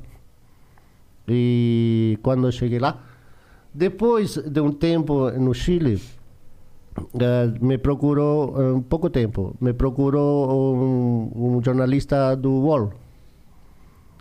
Não sei como me, me, me, me achou lá, mas me achou. e, e conversando com ele por telefone, ele eh, falou: Olha, Alex, eu sou, sou daqui do UOL, sou, queria fazer uma entrevista para saber como você está, o que você está fazendo, não sei o quê. Ah, falei, "Não, tudo bem, não tem problema, eu posso falar. Ah, que legal. Então aí ele fez um, um- uma entrevista legal. Mas eh, no meio da entrevista eu tive que falar que eu já estava separado, né? Que não ia voltar para o Brasil e que que estava tudo bem. E essa entrevista eh, foi engraçado porque depois de um tempo um colega meu que, tá- que mora aqui mora aqui em São Paulo ligando para mim falou olha olha cara você está até no metrô cara eu falei como no metrô sim você está naquela telinha do metrô você aparece ali meu Nas notícias da Pois TVzinha, é. caraca. Aí eu falei, olha que legal, não sei o quê. Aí eu fiquei com medo ah, da reação. E, claro, é, esse, esse- essa entrevista passou para outras revistas. Ele foi passando essa entrevista para outros, para outros jornalistas, que foram publicando em outras revistas. Algumas sensacionalistas. Aí eh, eh, a coisa foi mudando, né? Alguns, alguns detalhes foram mudando e, e pouco tempo de- depois eu, eu fiquei sabendo que ela, que eh, a minha ex-mulher, eh, deu uma entrevista no, no, no programa que para mim é sensacionalista, né? Não é jornalístico, né? Porque, enfim, não vou opinar sobre isso. Mas eh, ele, ele tinha um, um, quadro no programa de, de, de notícia, né? Onde apare- aparece uma mulher que chama a, a cobra, não sei o quê, do, do... Como que chama o programa, amor? É? A Hora da Venenosa. A Hora da Venenosa. E hum, aí ele apareceu dizendo que, que eu tinha abandonado minha mulher. Que eu não tinha deixado nada para ela. E que ela estava passando mal, que estava num mau momento. E que inclusive eu tinha agredido a minha mulher. Minha mulher. Até aí, até quando ela falou ah, abandonar, bom, é a opinião dela, né? Mas quando ela falou agre- agressão, aí ficou difícil para mim, porque eu acho, acho grave isso. É uma E- acusação séria. Sim, seríssima. E, e que afeta a tua vida, totalmente, né? Sim. Sim. Ah, afetou até, eh, tinha um- um- um- uma propaganda que queriam fazer comigo e falaram, não, mas porque esse cara é, é agressivo, teve problema com, com a mulher, agrediu a mulher, não sei o quê. Até aí tudo bem. Eu, eu nunca reclamei disso. E eh, foi muito chato. Aí eu eh, te- tinha outro programa que me procurou também e, e que era eh, de um, de um apresentador que tinha saído do outro programa de jornalístico para fazer um programa de show, Hum. né?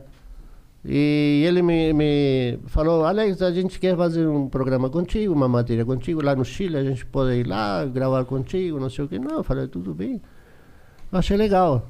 Mas eh, depois ele falou, ah, mas tem um problema aí com tua mulher, você não quer aproveitar e, e falar disso? Falar seu lado, né? Ah, pois é. Aí eu falei, bom, é, é, de repente é uma boa, né? Falar é, o meu, a minha, meu ponto de vista e do que eu, eu tenho para falar do que aconteceu realmente.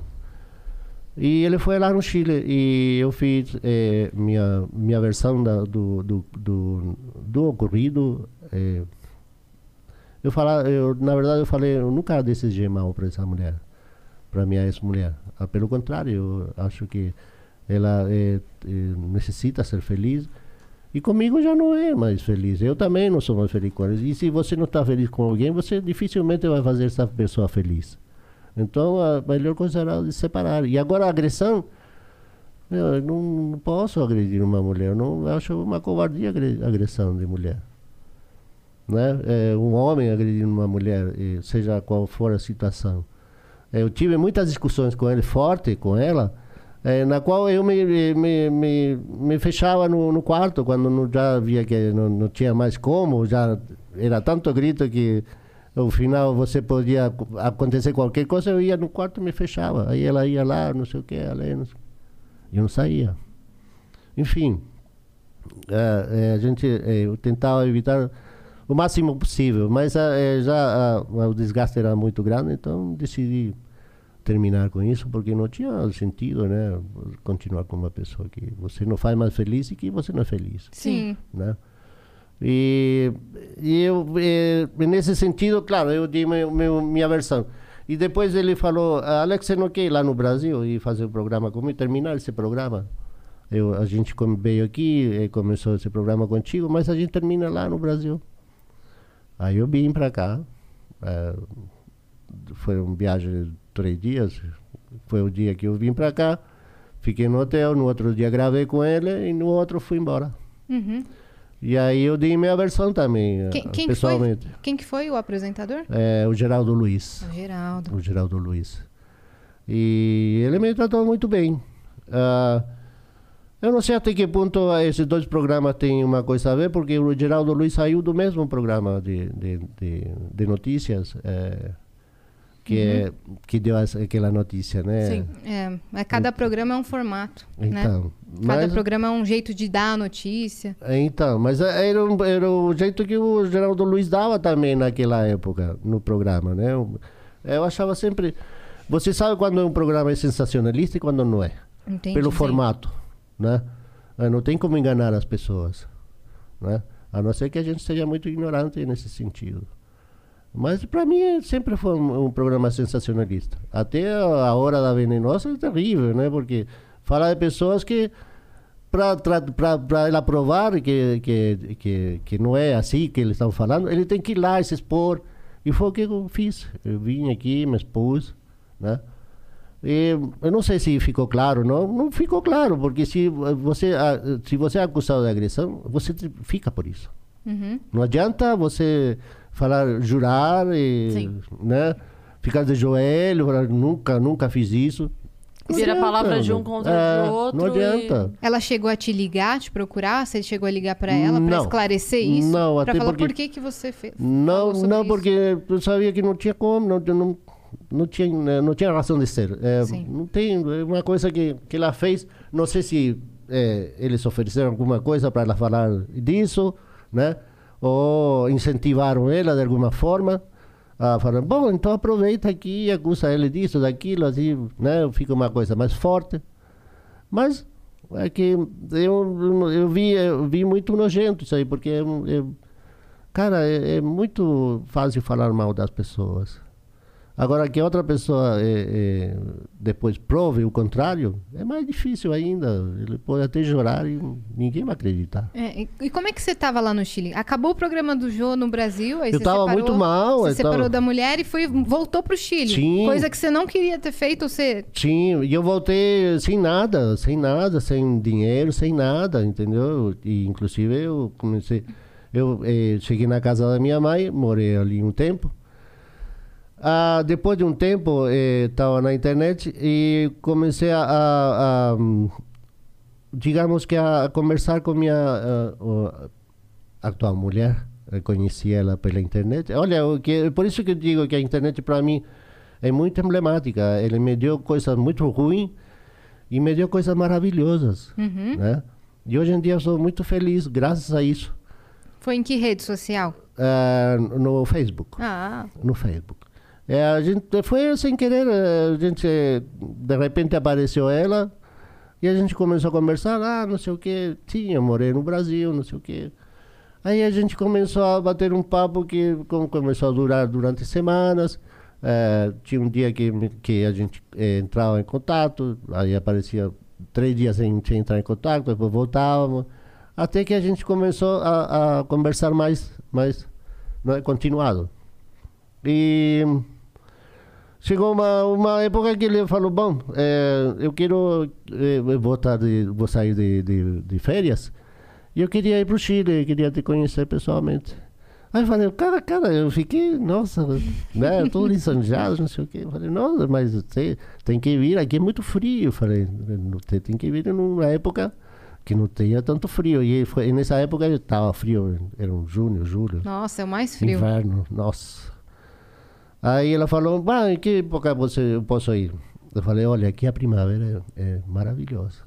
Porque aqui tudo florido, tudo lindo. E Santiago é muito bonito.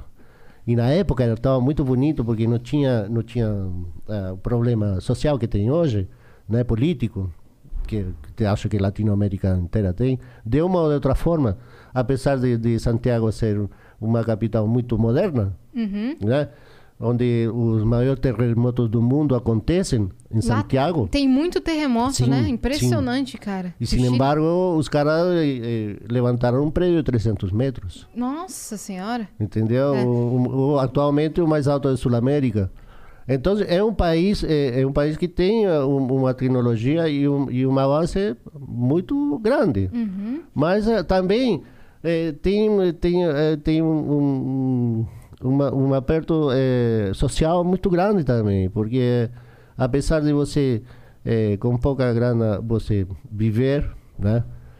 Mas também eh, o é, o pobre continua sendo pobre. Né? E o rico, muito rico. Muito rico. Quando cheguei lá, vi carro que aqui eu não via. Falei, cara, eu não sei de onde esses caras saíram com carros desse tamanho, de Ferrari, Porsches. A diferença social né? econômica Então, é don- muito maior, Onde né? uma cidade se divide em dois, e de uma parte é o pobre, que nunca sai dessa parte, e o rico que não olha para o pobre, Uhum. né? Que não olha para outra parte da, da cidade. E nem conhece. Quer dizer, você tem ruas que são perto do centro, mas que estão do lado pobre, que o rico não vai. Ele nem conhece. Ele fala, que rua é essa? Aonde fica isso? Pô, cara, aqui no centro. Parece que tem Santiago. uma divisão invisível na E cidade. você, né? você vai para a parte do rico e você parece que entra em outro país. Uhum. Né? É, um- é um- é uma mudança absurda. É, e você vê, vê muita carro elétrico, é, scooter, é, coisa que aqui a gente não vê. Uhum. Né? Eu não via, né? E vi muito avanço. Eu falei, nossa, que lindo, não sei o quê. Eu fiquei impressionado com, com a minha cidade. Você não tinha voltado ainda, desde Não, que você veio. eu- nem eu- nem para passear. Não, eu passei 30 anos aqui. Quando saí de lá era um povo, um povoado, né? Com aquelas. Você assustou quando chegou? Nossa, eu E sua fiquei. família, como reagiu, será? A minha família, bom, ah, como eu digo, a gente é, é como, como cidadão, somos um pouquinho mais frio, né? Então, a minha família ficou tranquila, não, não teve, sabe? Claro, a gente conversava do, do- de todo esse tempo, o que acontecia, do, do- enfim, todos os problemas. Mas a gente, é, nesse sentido, é mais frio Uhum. né? É bem mais frio. Foi normal, é mais, assim. mais é como, como se fossem os europeus que diziam antigamente, né? Que era um povo, era um, um povo mais frio. Eu acho que a gente assim está assim agora, atualmente.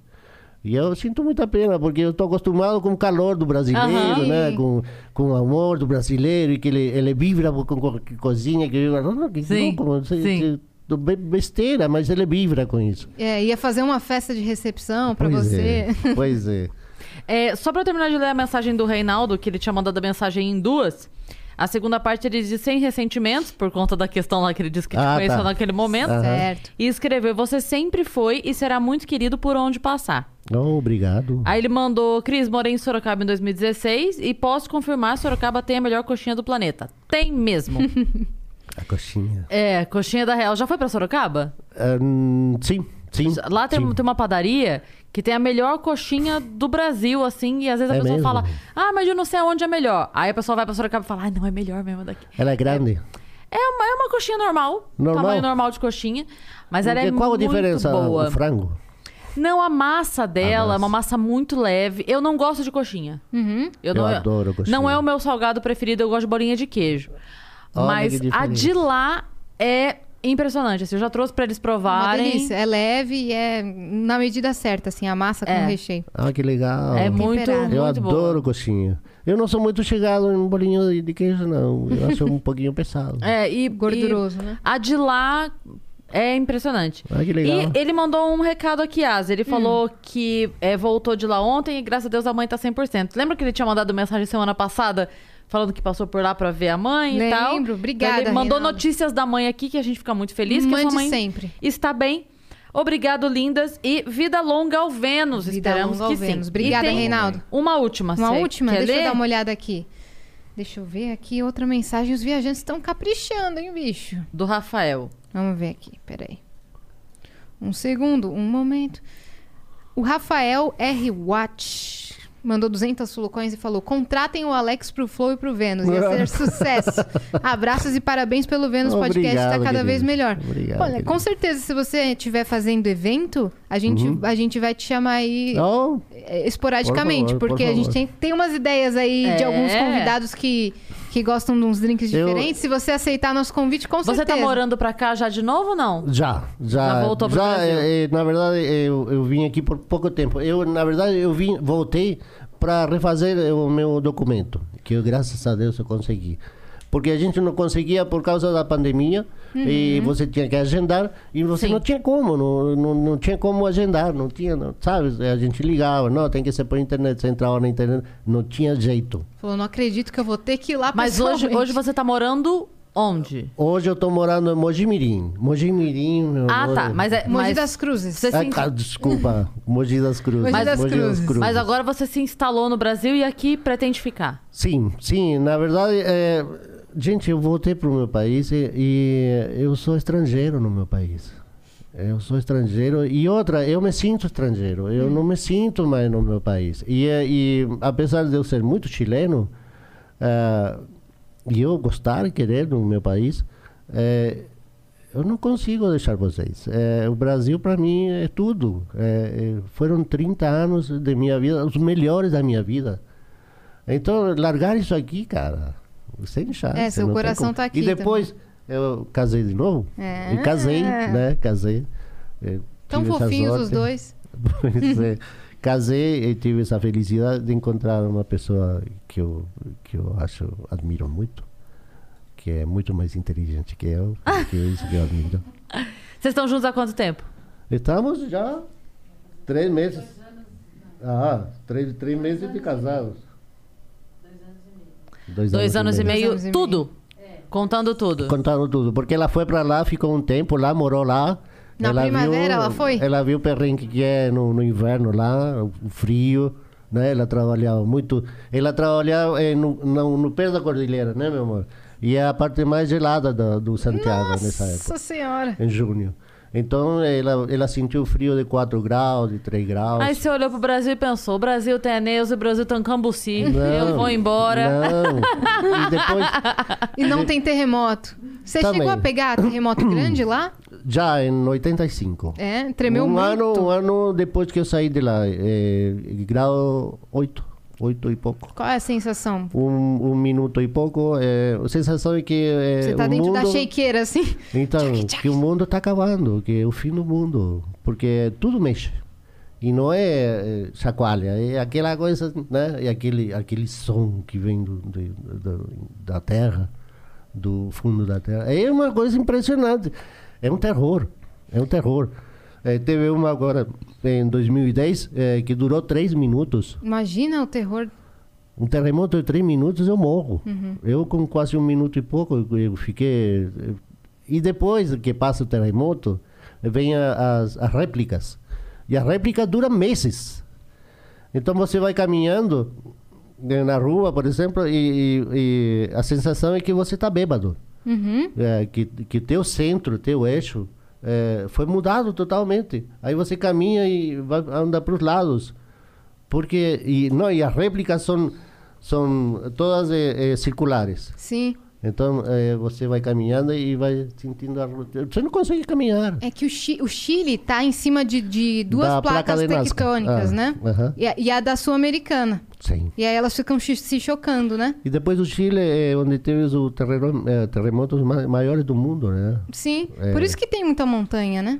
É, vulcões, vulcões, Vulcões. tem dois mil, mais de dois mil vulcões. É, Então, é, eu trabalhava num hostel. inteiro. Trabalhava num hostel que ia muito chileno. Aham. É, e aí eles falavam, lá tem muito terremoto, é porque fica em cima das placas tectônicas, não, não tem paz. Sim, sim. E elas se chocam o tempo todo, Sim. e por isso que tem muito vulcão ali na, na costa oeste da América do Sul. É. o anel muito... de fogo, né? Do, É. do, do, do, do- do- Como chama? Do Oceano Pacífico. Sim. E É terrível. E é que- terrível. o que, que você estava trabalhando lá, quando você voltou agora? Olha, quando eu cheguei lá, eh, eu achei engraçado, porque eu cheguei lá e, e o país estava muito turístico, não? E chegava muito brasileiro, muito. Era uma coisa assim absurda. Eh, o que eu via que antigamente ia para a Argentina Inclusive, uma vez, eu viajei várias vezes para cá, ia e voltava. E achei engraçado que na, na- no, no aeroporto aqui, ah, tinha fila que, dos que vinham pra, iam para o Chile e dos que iam para a Argentina. Cara, na, na- no lado argentino não, ia- não tinha ninguém. Não tinha ninguém. E do lado eh, Chile, estava cheio, Cheio. mas cheio de brasileiros indo para lá. Eu achei, nossa, achei fantástico. Aí eu A, a cheguei lá- neve, né? Chama Então. muito a atenção. então, e tinha um, eh, tinha um turismo da, da neve. Sim. Aí, o mais engraçado, que os caras que trabalhavam, é que- porque eu comecei a trabalhar em turismo. Eh, me interessei, achei legal, achei bonito. E o mais interessante é que eram só brasileiros que faziam esse turismo lá no, lá no Chile. E eu conheci gente fantástica lá. Eu tenho um amigo, o Jonas, eh, carioca, que trabalhava na época também, que me ensinou muito eh, sobre o turismo no Chile. Que é o brasileiro me ensinando de, de- do, do que é o turismo No no, Chile, país. no meu país. Eu achei fantástico. Eu sou super, super amigo dele Você agora. virou guia turístico, então? Aí eu comecei, como conhecia muita gente aqui, eu comecei a convidar gente. Aí Mas- ele falou, não, aí você vai... Você fez a mesma coisa hoje. Você ensinou uma brasileira a fazer caipirinha. Olha aí. Pois é.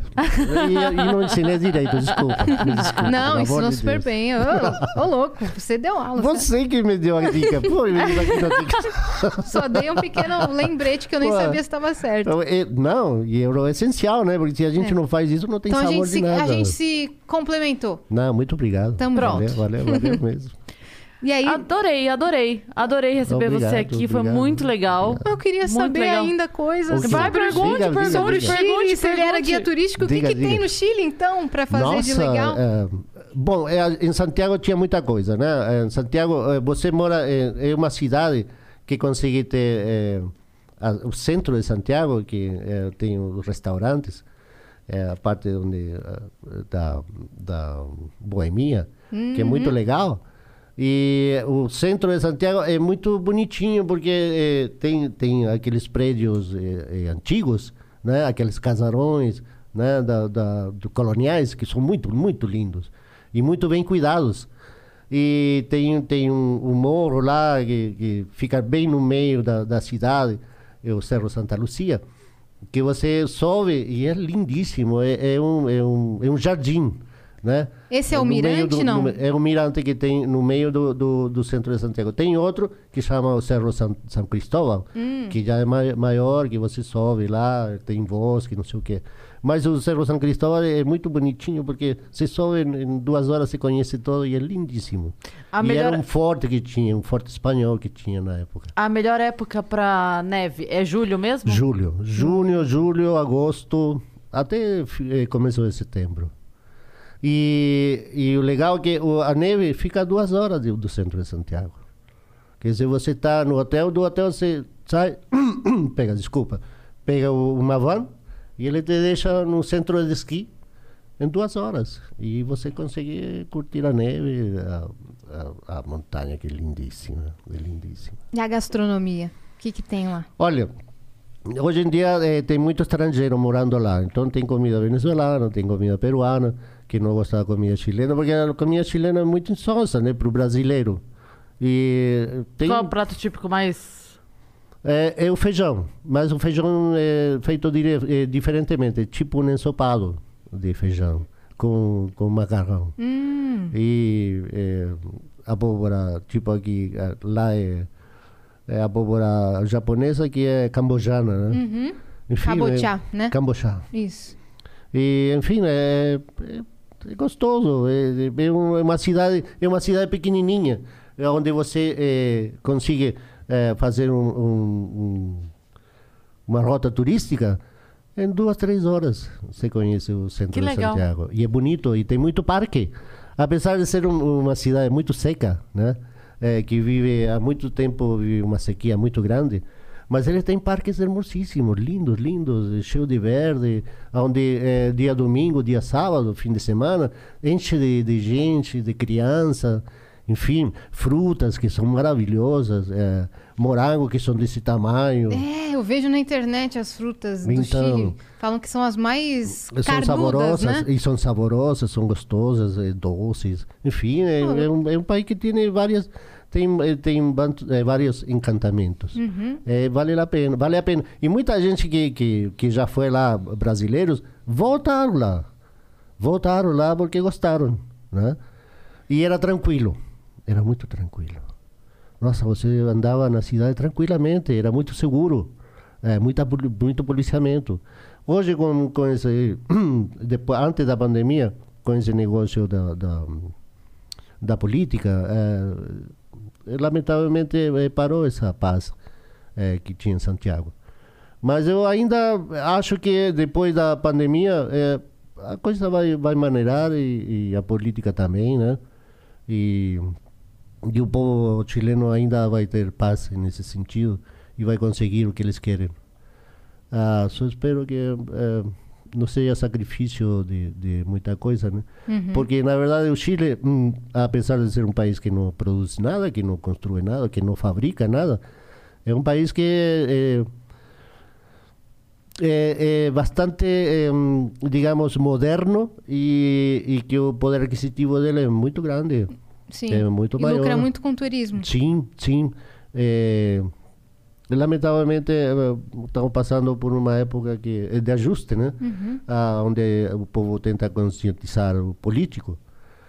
E vamos ver, né? Se o político alguma vez muda. Eu não sou muito ah, crente do, da política. Eu não, lamentavelmente, come, e que eu aprendi aqui com os 30 anos que eu passei aqui trabalhando com, com o Jô Soares.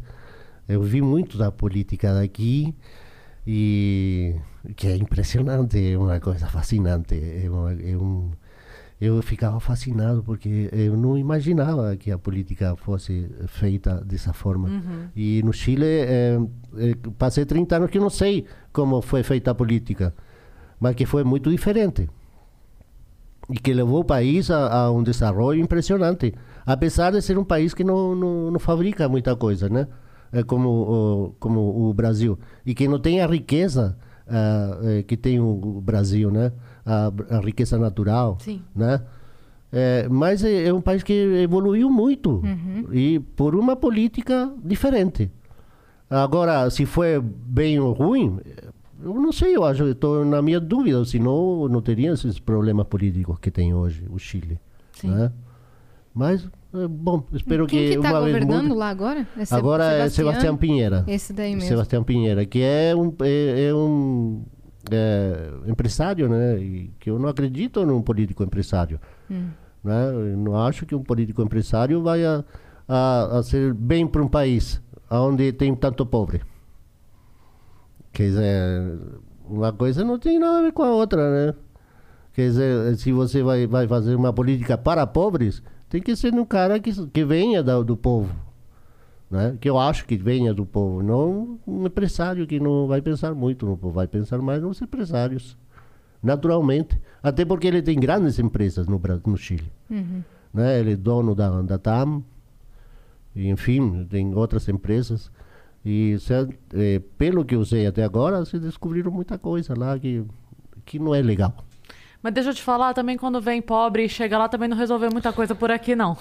Bom, é o que eu falei, né? É o que eu falei. também, também não- a gente achou que era a solução, também não Sim, foi, não, sim. viu?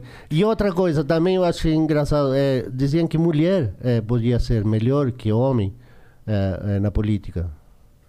Aqui no, em, em Sul-América não se ha dado isso. Pois se é. deu na Alemanha, se deu na, é. na Inglaterra, mas aqui em Latinoamérica, lamentavelmente, a gente é diferente, né? A gente- A gente não teve bons exemplos, né? não, de mulheres na não, política. Não, lamentavelmente.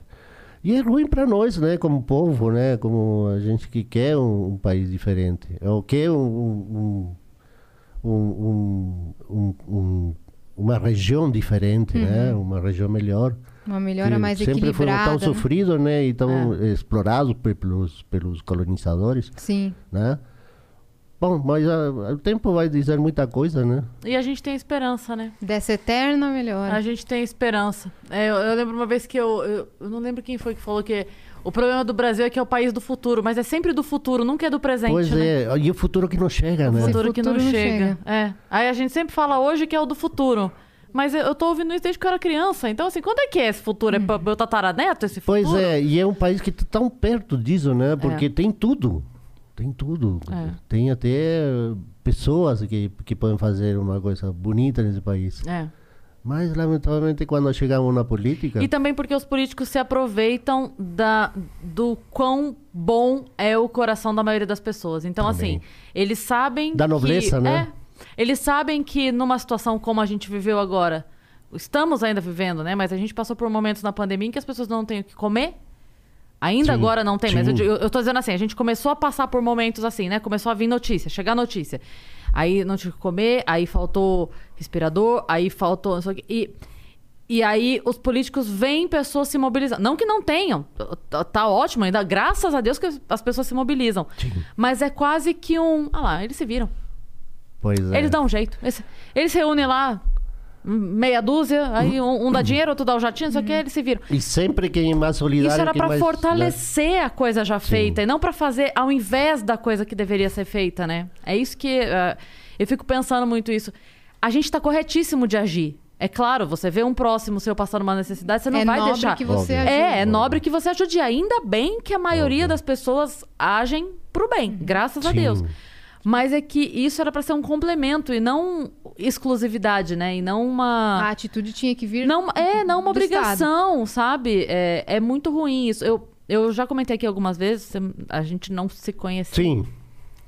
Eu fui professora da rede municipal durante Ah, muito tempo. Educador. E aí acontecia umas coisas, pra te dar um exemplo muito pequeno do problema gigante, é que às vezes queimava uma lâmpada na escola.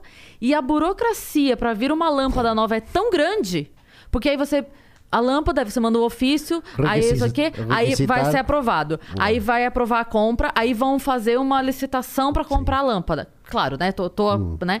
Aí vai comprar a lâmpada, daí a lâmpada chega, daí contabiliza a lâmpada, manda a lâmpada. Ou seja, é três meses sem lâmpada na minha sala Sim. de aula. Aí sabe o que a gente faz? A É gente uma faz burocracia, né? É, isso, isso eu tô falando de uma coisa pequena Sim. que é uma lâmpada. Mas às vezes, por exemplo, eu dei aula numa escola que é, a maneira como ela foi construída chovia no pátio.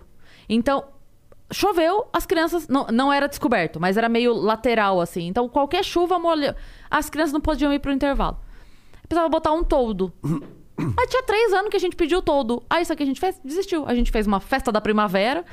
Cada mãe levou um bolo, a gente vendeu fatia do bolo, vendemos pipoca, fizemos sei lá o quê e botamos todo. Então, o que eu quero dizer é assim, a gente, claro, a gente foi e resolveu da maneira que dava pra resolver, mas não era obrigação nossa resolver. É óbvio que não. Era pra vir esse todo, sabe? A festa que a gente fez era pra conseguir outra coisa pras crianças, não um todo.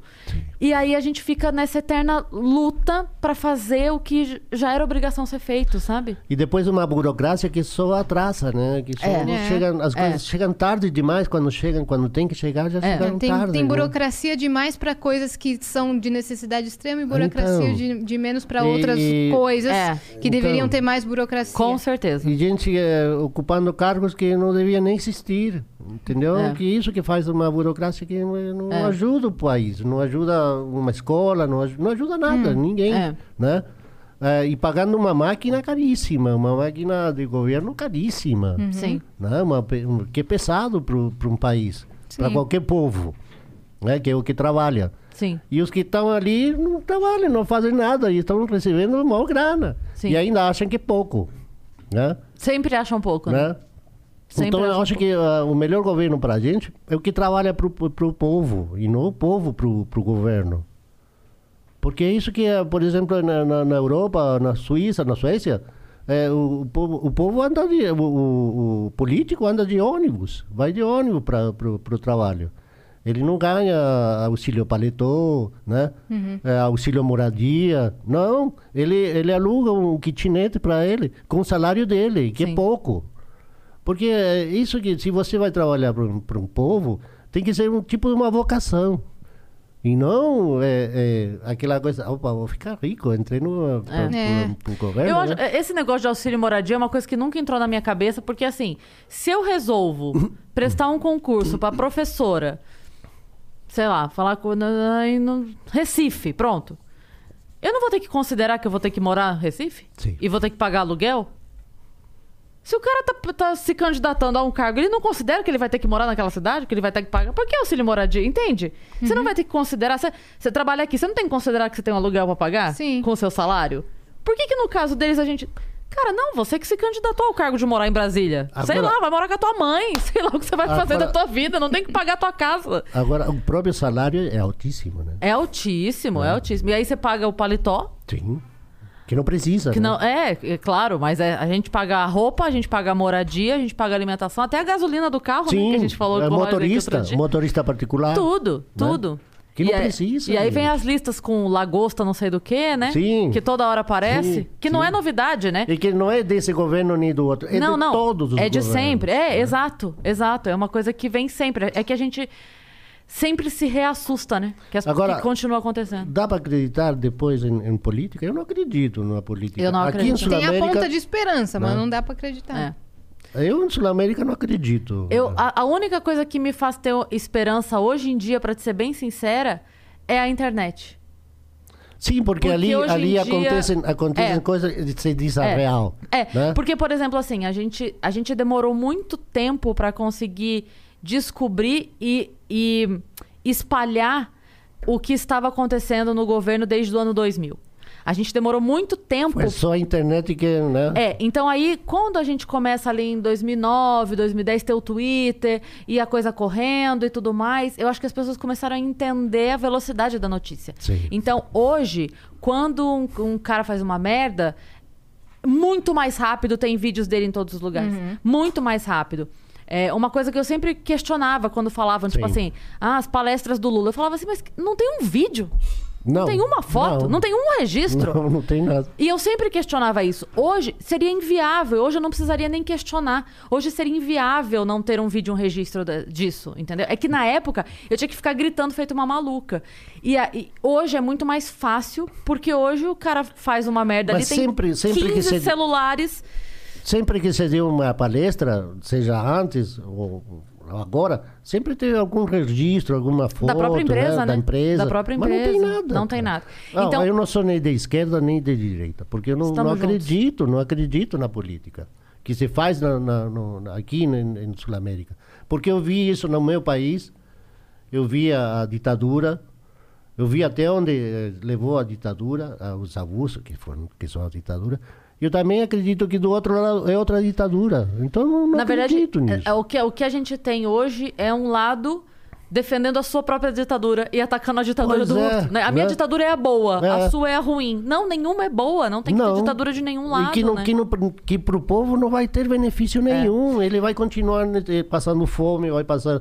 E pior ainda, porque vai ser proibido de muita coisa. Sim. Né? É, não vai ter liberdade. É, é interessante a gente falar isso porque a gente recebeu aqui o Leonardo Lopes, que falou pra gente sobre a ditadura na, Coreia, do, Norte. E aí agora a gente tá conversando com você falando sobre a ditadura do, do Pinochet. Sim. Pinochet. E que interessante a gente poder falar. Nenhum dos dois lados é bom quando Não, manda não. deliberadamente na vida das Não, pessoas. não é bom. né? E é tanto que, eh, devido a essa ditadura e depois da política que veio depois e que foi feita pela direita e pela esquerda no Chile, que conseguiram que continuaram a mesma linha neoliberal, né? Que vo- você hoje, a- apesar de ver um, um- um uma cidade moderna, você vê gente muito muito in- eh, eh, insatisfeita Sim. com tudo o que está acontecendo. E hoje, eh, eh, com, com a situação deles. Apesar de que, quando eu saí do, do Chile, a gente não tinha, nem, não conseguia tomar nem, nem uma garrafa d'água. Hoje, as crianças eh, andam com Coca-Cola, né, não sei o quê, andam em scooter, né, elétrica. Mas eh, não é tudo para o povo. O povo quer mais, quer Sim. outras coisas. Sim. Quer estudo, um bom estudo, um, um estudo gratuito, enfim. É, coisa que, que seja beneficiosa para o povo Sim. e não só para os ricos, né? Que é sempre o rico que se dá bem, ou seja, esquerda ou direita, é o rico que vai estar bem, o pobre não vai. E na direita e na esquerda, eh, eh, o se o rico se dá mal, o que era pobre e que está na política vai ficar rico. Não vai viver eh, eh, segundo a ideologia dele. Não, mentira. Ele vai ser outro rico que outro rico que nasceu. É. Só muda o discurso, Só- mas ele também tá se beneficiando. Só- né? E é a mesma, é a mesma coisa, afinal. Mas então, a, minha esperança hoje é a internet. É o quão mais fácil é. E aí eu digo não só resposta, desse né? governo atual, mas já vindo aí é, do Temer, que estava antes, e da própria Dilma, eu acho que com a internet corre mais fácil a notícia, sabe? É, ficam, a, a gente fica sabendo mais rápido. Sim. Tipo, eu fico imaginando, se tivesse acontecendo Pasadena hoje, não iria acontecer. Sabe? É. Aquela compra que, que foi inexplicável, uma É. grana violenta numa Sim. coisa que ninguém nunca soube explicar pra quê, porque nunca funcionou pra nada. Hoje, eu acho que não aconteceria. Porque hoje é muito mais gente sabendo, a notícia correndo muito mais rápido, uma pressão Se cobra explicações se cobra muito mais fortemente. é porque você tá ali no Twitter já levanta uma hashtag então é é porque no momento a gente tem a, a direita no poder mas eu eu quero acreditar que isso não vai morrer sabe eu fico muito brava assim quando eu vejo alguém hoje é, com uma postura de cobrança fudida assim em ci- em cima do eu sou contra eu sou contra o governo sempre sempre já era antes ou agora mas a pessoa que passou os últimos 15 anos dormindo Sim. e vem agora gritar, falou, ô querido, eu tava gritando há 15 anos, Sim. você não me venha. Entendeu? Eu, eu tô gritando há 15 anos, gato. Você e tá os acordando problemas agora. eram piores antes. Bem piores. Eram piores. Eu, eu, olha, eu vou te falar. Quando começou a pandemia, que não era nem chamada de pandemia ainda, ainda era data como epidemia. Quando começou, eu fiz um tweet, que já, enfim, já fez um ano, tem um tempinho aí, que eu coloquei é, dados dos últimos anos de cortes na saúde e de fechamento de leitos. Era uma coisa absurda, era coisa de bilhões, assim, de cortes na saúde nos últimos anos. E aí eu falei, eu tô deixando isso aqui porque daqui a alguns meses vai ser importante vocês lembrarem que o caos na saúde não começou há dois meses. Não. Então, e depois, para um país que, que deu mais importância para fazer estádios que, que fazer hospitais, era lógico que hoje em dia vamos estar Então, nessa assim, situação. a gente tem. A gente tem. É por isso que eu sempre falo assim: a- a- a esquerda sempre vai culpar o Bolsonaro. E ele tem culpa. E a Sim, direita sempre sim. vai culpar o Lula. E ele Sim, tem culpa. sim. A, a minha questão é: um lado não assume a culpa do seu lado. Não. Não assume. Então, assim, a gente tem uma deficiência na saúde dizer, e na é- educação. Isso é política. É, Pra claro, gente não serve. Claro. Não A gente, serve. a gente tem uma deficiência na saúde que ela já não estava prestando. Numa pandemia, isso só fica mais evidente. A gente já tinha um problema na saúde muito grave. E na educação, e na segurança. Nesse momento, só fica pior. Só mostra mais a Agora, nossa, a, gente, nossa a gente vulnerabilidade. vê muita soli- solidariedade aqui no, no cara que passou por isso. Sim. né? Passou pela necessidade. Então, ele, ele é mais solidário. O cara que não passou por isso não está nem aí. Sim. Né? Porque não tem essa consciência. Sim. Né? Não tem essa vivência. Não esteve lá embaixo pra... Né? Sim. Não sentiu fome. Não sentiu. Nunca. Entendi. É. Né? Nenhum, Nenhuma necessidade. Então, o cara... O que, que o cara tá chorando? Porque eu não É. sei, não tô nem aí também. Né? Mas o cara que sofreu, ele sabe. Ele sabe, pô, eu já passei por isso, não é fácil. É. Então, se eu posso, eu posso. Se eu posso, eu vou ajudar. Como foi a pandemia pra você? Assim, que você trabalhava com eventos. Foi traumática, porque eh, mudou totalmente tua vida. Eh, a minha também mudou eh, de uma hora para outra. Você tava a gente fazendo. eh, tava. Tava aqui já. Tava. É, é, a gente fazendo. Não, tava lá, né? Já. Sim, já tava com ele. Pode, pode gente falar, tava- pode tava- falar, não tem falar. problema. Sim, meu amor, desculpa. Fala. Tava no Tava. Chile. Quando começou. Então você tava como guia turístico? Tava, Ah, e tá. de- de repente fechou tudo. Foi mesmo. Tava Uhum. o guia turístico. E a gente tava, já tava entrando, né? É, é, conseguindo clientes, não sei o quê. E fazendo planos. Você criou uma empresa ou não? Não, Tudo não. É, networking, né? engraçado, é engraçado. É, eu trabalhava bem assim, bem estilo ah, brasileiro. Porque o brasileiro trabalha assim lá, né? E Na lábia. alguns, é, e alguns têm, têm empresas. E eu trabalhava para algumas empresas. Quer dizer, eu levava o cliente e levava esse para essa empresa. Mas eu não trabalhava na empresa. Uhum. Mas eu tinha credibilidade porque o pessoal me conhecia. E eu, e eu dava tudo por isso. Entendeu? E trabalhava com gente que, que não, não, não falava e não, não prometia e depois não aparecia. Era gente que cumpria. Então eu tinha que, que trabalhar eh, sério nesse sentido. Para me dar bem, porque senão também não, ia- não ia durar nada. E depois veio a pandemia e acabou com tudo. Fechou tudo. E todos os sonhos foram embora. E depois levaram as pessoas, as, as- as pessoas que a gente mais queria também. Que foi o pior. Né? É, imagina, a pandemia para mim foi quase o fim do mundo. Foi, Foi mais que um terremoto, né? Nossa, foi terrível, Uhum. né? E, e ninguém estava preparado para isso. Porque, digamos, o mundo inteiro não estava preparado para isso. Não digamos que só aqui morreram muita gente. Morreram todos os países. sim. Né? Em países totalmente preparados. E morreram, mesmo assim, Parou o morreu muita mundo gente. todo. Parou as maiores Né? potências do mundo. Isso, isso- E o mundo parou. Isso é louco. A gente viu o mundo totalmente parado, Uhum. né? Como é que tá a vacinação lá no Chile? Já tá mais avançada que aqui ou não? Ah, bom, lá sim, sim. A, a maioria do, do pessoal em, na região metropolitana está já é, é, vacinada. Sim, é, necess... é que são é, é, poucas pessoas, né? São 17 milhões, imagina, uma região do, do, do país. É, Mas mesmo assim, é, é, nesse sentido está se trabalhando tá rápido. andando mais, sim, né? Sim, É, Você já tem noção quando você vai tomar a sua? Olha, eu estou agora com 57 anos. É, eu estou esperando. Então, daqui tô a pouco fila, já. tô fila, Falta né? pouco. Tá no falta 60, pouco. se eu não me engano. Ah, é? É? Bom, É. já tô chegando. Já tá tô chegando, Tá chegando, tá chegando. perto, né? Muito massa. Agora, vocês vão demorar um pouquinho, né? Porque vocês são meninas ainda, né? É, eu tenho 25. Imagina, cara. Vamos Ah, a você vai, você vai tomar, você vai tomar Pardamar.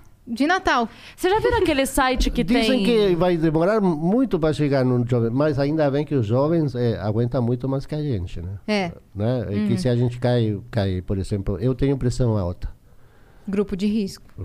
Mais do que risco, né? É bem provável que eu entre no hospital e não saia nunca mais. É. Né? Então talvez o seu já até esteja mais perto. Então, tem um site que é o Quando Vou Vacinar, quando, quando vacinar. quando É, isso quando vou vacinar. Ah. Porque eles fizeram um negócio muito interessante, assim, não é um cálculo exato no sentido de garantia, porque eles também trabalham com vacinas que chegam, atraso de vacina. Então tem uma, uma série de variantes aí que você vai ter que considerar, né? Mas eles fizeram um levantamento muito interessante que é o número de pessoas de cada cidade, a faixa etária dessas pessoas. Então eles fizeram um levantamento trabalhoso. Então é assim, por exemplo, na cidade de São Paulo, quantas pessoas de 70, de 69, de 68, de 67, de Faixa 66, etária, é. né? Hum. Então você entra lá e você coloca qual a tua cidade e é, qual a sua idade. E aí, se você tem alguma comorbidade ou não, alguma, né? Se você tá em algum grupo prioritário, seja ele porque é professor ou porque é, enfim, Policial. policial, ou enfim, o que quer que seja, né? E aí ele dá uma estimativa diante da- das vacinas compradas e prometidas naquele prazo, Uhum. quando você va- vai vacinar. Então, por isso que eu falei, não é uma, não é uma garantia de, ah, vai chegar nesse dia, eu vou lá uma chamar previsão. o PROCON. É uma Previsão. previsão, é, que vai, ter- vai ter que lidar aí com atraso. Ou, ou, ou não, né? Vamos torcer para ter que Agora, lidar o também pior com que novas são, vacinas. são du- duas doses, né? Não é uma só. É. São duas Então, doses. Exceto a da Johnson, né? A da Johnson é uma dose só. É? É, a Não da sabia Johnson é disso. uma A dose. da, da é, dizem que a, E não arde os olhos. dizem que a- Mentira, eu tô brincando, é só porque é da Johnson. Johnson e Johnson. diz- dizem que a, a vacina tem uma israelense que dizem que é 100%, né? Eu ouvi Mas que também. tem um teste que é- ainda foram muito Bom, poucas pessoas. Israel foi o primeiro Mas- país do mundo a liberar o uso de máscara em locais abertos, né? É, pois é, Israel é. Primeiro país do mundo. Pois em locais é. abertos você É. já não é mais obrigado a, a usar E máscara. tem a- aquela Oxford que você toma a primeira dose e só toma a segunda depois de três meses É. também. Tem- Então, e- é, e- mas aí tem uma outra questão. Que é, a da Oxford, ela demora mais, né? A Coronavac você toma mais rápido. 15 Mas dias, é. eu ouvi dizer, e aí eu não, não sei é, até que ponto essa informação vai se confirmar ou não, mas que nos países da Europa e nos Estados Unidos, você só vai poder entrar, tipo, para visitar, se você tiver tomado uma das vacinas aprovadas lá. Então, por exemplo, a, a do Butantan, se não for aprovada por eles, Uhum. ou Você agora ou posteriormente, você não entra para turismo. Então, seria Bom, uma o- questão. O Brasil está com muitos problemas, inclusive aqui em Sul América, por causa de, da, Da da, pandemia, vacinação. né? Da- É. Sim. É. da- Então, por isso que eu tô falando, eu não sei se essa. Se isso. E não é só da vacinação, senão do, do, do, do câmbio que teve aqui a, a pandemia, sim, né? sim, sim, sim. Né? Sim. A nova cepa, E é. que são duas, não é uma. Quer dizer, tiveram duas variações, Sim. não teve só uma. Graves, né? Que Sim. na verdade não é que ela, elas são mais. é, contagiosas, né? Ela tem um, Elas uma- são mais um teor de contágio Hum. maior, Maior. É, então, passa muito mais fácil, né? Uhum. E que está começando a atacar pessoas mais novas. Sim. Sim, sim, Sim. sim. E eu li, eu li, não sei se é verdade também, que tá vindo aí uma terceira onda, que já chegou em alguns outros países, mas a terceira onda para vacinados, inclusive. Então não sei se é verdade, mas me É, preocupou. o lance da vacina é impedir a morte, né? É impedir que a pessoa. sim, que não caiga de forma grave, é, né? então, é, o, o que pode acontecer é a pessoa pegar E e, transmitir. transmitir. Mas nela vai fazer um efeito, Brando. é, quase nulo, assim. É, brando. O negócio. Uma gripe. Na verdade, o meu grande medo que eu tenho, e já falei isso várias vezes, inclusive já levei xingo da galera da saúde que vem me falar pra não falar disso, mas é um assunto que a gente tem que falar porque tá aí. Óbvio, óbvio. Que são os vídeos dos profissionais, ou não vou chamá-los assim, porque não é justo com os profissionais realmente, das pessoas que estão fingindo vacinar. Sim, eu já vi muito isso e pela internet. Sim. Você Pois não é. vê no jornal, você Agora, vê pela internet. então, mas aí eu- a, a minha questão é: eu não tenho que falar disso? Eu não tenho que contar que isso tá acontecendo? Se porque você tá olha vendo, só, você é, tem. porque assim, não é um, se fosse um caso, se eu tivesse visto um vídeo, vi um e- vídeo E depois estão brigando, e estão faço- brincando com vida humana, gente. Então, assim, se eu tivesse visto um vídeo e tivesse fazendo alarde por causa de um vídeo, podia falar, pô, Cris, você tá aí Exagerou. Exagerando e tal. Sim. Mas a partir do momento que você vê 10, 20, 30 vídeos, É. porque a galera ainda sabe que eu faço podcast, que eu faço programa na rádio, a galera ainda manda. Cris, ó, olha, olha, olha, olha, olha. Aí me mandam, mandam, mandam, mandam. E aí, cara, eu não tenho obrigação de contar pras pessoas pra elas tomarem cuidado, entende? Porque a, a, E a filmar, minha... filmar. Eu tenho, tão- eu tenho du- duas questões com isso. A primeira é a vida da pessoa. Que só por isso já vale a minha denúncia. A E que pessoa sei- que, que tá tomando a vacina, ac- acreditando que tá tomando a vacina e não tá, E não tá. às vezes ela tá esperando há um ano pra ver o neto. Sim. Aí ela vai achar que tá segura E morre. e morre. E aí tem a segunda questão, que é a pessoa vai morrer de corona com a carteirinha dela assinada a vacina e vão falar o quê? Aí, ó, não adiantou, tomou vacina e morreu. Aí o, a narrativa do negacionismo cresce. Então isso é muito sério. Perigoso, Não é, perigoso. não, eu não estou tô falando que ah, porque a dona Jurema de não sei, cara, a vida da dona Jurema já é Eu já é que, valiosa o suficiente, é- mas tem coisa maior Tem que ainda. aconselhar as pessoas a olhar quando está sendo vacinado, Hum. porque todo mundo olha para lá. Não é como que tem, vai sentir É, uma mas, dor do, Alex, horrorosa e não, tem- é, não é nada disso. Eu vi um. Eu, eu tô com o vídeo aqui, depois eu mostro pra vocês. Eu vi um essa semana que a mulher tá com a, com a coisa assim, ó. Ela tá com a seringa aqui, né? Sim. E o, o coisinho tá aqui. Então, ela, imagina o seguinte: ela pega a seringa, põe no potinho e mostra. Ela te Sim. mostra. Aí ela pega, te mostra que o líquido entrou, certo? Aí ela segura o potinho aqui pra jogar no isopor. Aí ela faz isso aqui. Ela abre a tampa do isopor, joga tudo E não aplica. e volta com outra seringa. Ah, já vi isso aí. Já vi. E só Eu viram, estranhíssimo. só viram isso no vídeo porque essa seringa que ela pega o líquido verdadeiro, a ponta era azul, e quando ela volta com outra seringa, Tem a outra menina cor. percebe que era transparente. Então o que acontece? Ela deixa dentro desse isopor uma seringa montada com um soro fisiológico, que não vai Sim. fazer mal pra pessoa, com um soro ali. Inócuo. É. É, alguma coisa lá.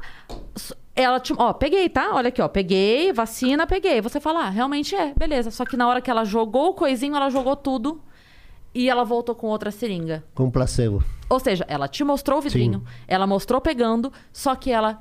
E é um cagagésimo de segundo. A pessoa faz assim, numa malandragem impressionante. Então, cara, não tem como, sabe? Você fica desesperado. Eu já vi filmagem com a menina aplicando, mas não aperta. Sim, é, tem Mentira. também. tem muito. Tem também. Tem muito. Gente, isso aí é um erro? Isso aí é grave. Isso aí é, é- é crime. Crime. É É, crime. então eu- a minha preocupação é essa. E quando eu falo, até outro dia um rapaz me escreveu falando: Ah, eu sou profissional da saúde e fiquei muito chateado de você falar isso. Eu falei, mas eu tô falando de você? Eu tô falando de quem tá fazendo Ela errado. não tá Se generalizando. você tá fazendo certo, parabéns. Sim. É, é isso mesmo, tá É o certo. mínimo. Mas eu preciso avisar as pessoas que isso acontece pra que elas tomem cuidado, cuidado, pra lógico. ficarem atentas. Às vezes tá levando a mãe, tá levando a avó. A pessoa tá ali fragilizada, com medo, nervosa. Sim. Mil coisas acontecendo no mundo. E- E falar que a vacina não dói, cara. Não dói. É, a, a pinchada é mínima. Uhum. E você tem que ver o que estão colocando em você. Se estão colocando ou sim, não. sim. Né? É, leva alguém de com você. Fechar os olhos. É. ridículo, não dói, isso aí não dói, cara. Mas quando a gente alerta, eu- quando, quando eu alerto as pessoas, a minha intenção é só porque eu não desejo pra ninguém o que eu não desejo pra mim. Sim, lógico. Então, assim, a- da mesma maneira que, eu, que a minha irmã foi com a minha mãe, ficou lá olhando, viu, filmou. Eu, eu quero que todo mundo tenha esse cuidado. Agora, se você não quer que tá com a sua mãe também, então você exploda. Claro. E o Pô, pior... estamos tentando ajudar. Um drink, Né? por favor, pra ela aqui, Alex. Ganhou, ganhou um Por drink. favor, um drink. ela tá nervosa. Não, e, e tá condenando a, a pessoa à morte, né? Porque ela fica confiada que já tá imune aí. Pois é. Aí pois tira é. a máscara, sei lá, começa a viver mais normalmente e tá, tá É. se condenando, tá morrendo. Sem, sem saber. É. achando que nunca vai acontecer nada com ela. E você acha que esse ano a, a parte maior do problema passa até o fim do ano? Porque a gente Da tem pandemia? expectativas aí. É. Olha, agora estão falando que tem falta de insumo, né? Que em certas regiões de- eh, deixaram de dar eh, Sim. eh, vacina por falta de insumo. Sim. Sim. Aí vai, o, o outro cara fala, não, tem insumo, tem aqui, mas, mas eh, suspenderam a, a- a vacinação. Então, quem está falando a verdade? Aí que tá, você, eh, você não sabe. eh, Porque também a esperar. vacina virou uma guerra política. Outra. Como se a gente já não tivesse o bastante, né? Então, Virou outra guerra política também a vacina. É por isso que eu não acredito na política. Não, para mim, a política não existe, cara. Política é, é para. Bom, é, é uma opinião muito pessoal, né? Porque pelo que eu já vi, pelo que eu já vivi, e que eu vejo que não muda, não muda nada. Tanto eu estou há 57 anos no mesmo. No mesmo. E, e- e de um país para outro é a mesma coisa, cara. Só o rico que se dá bem.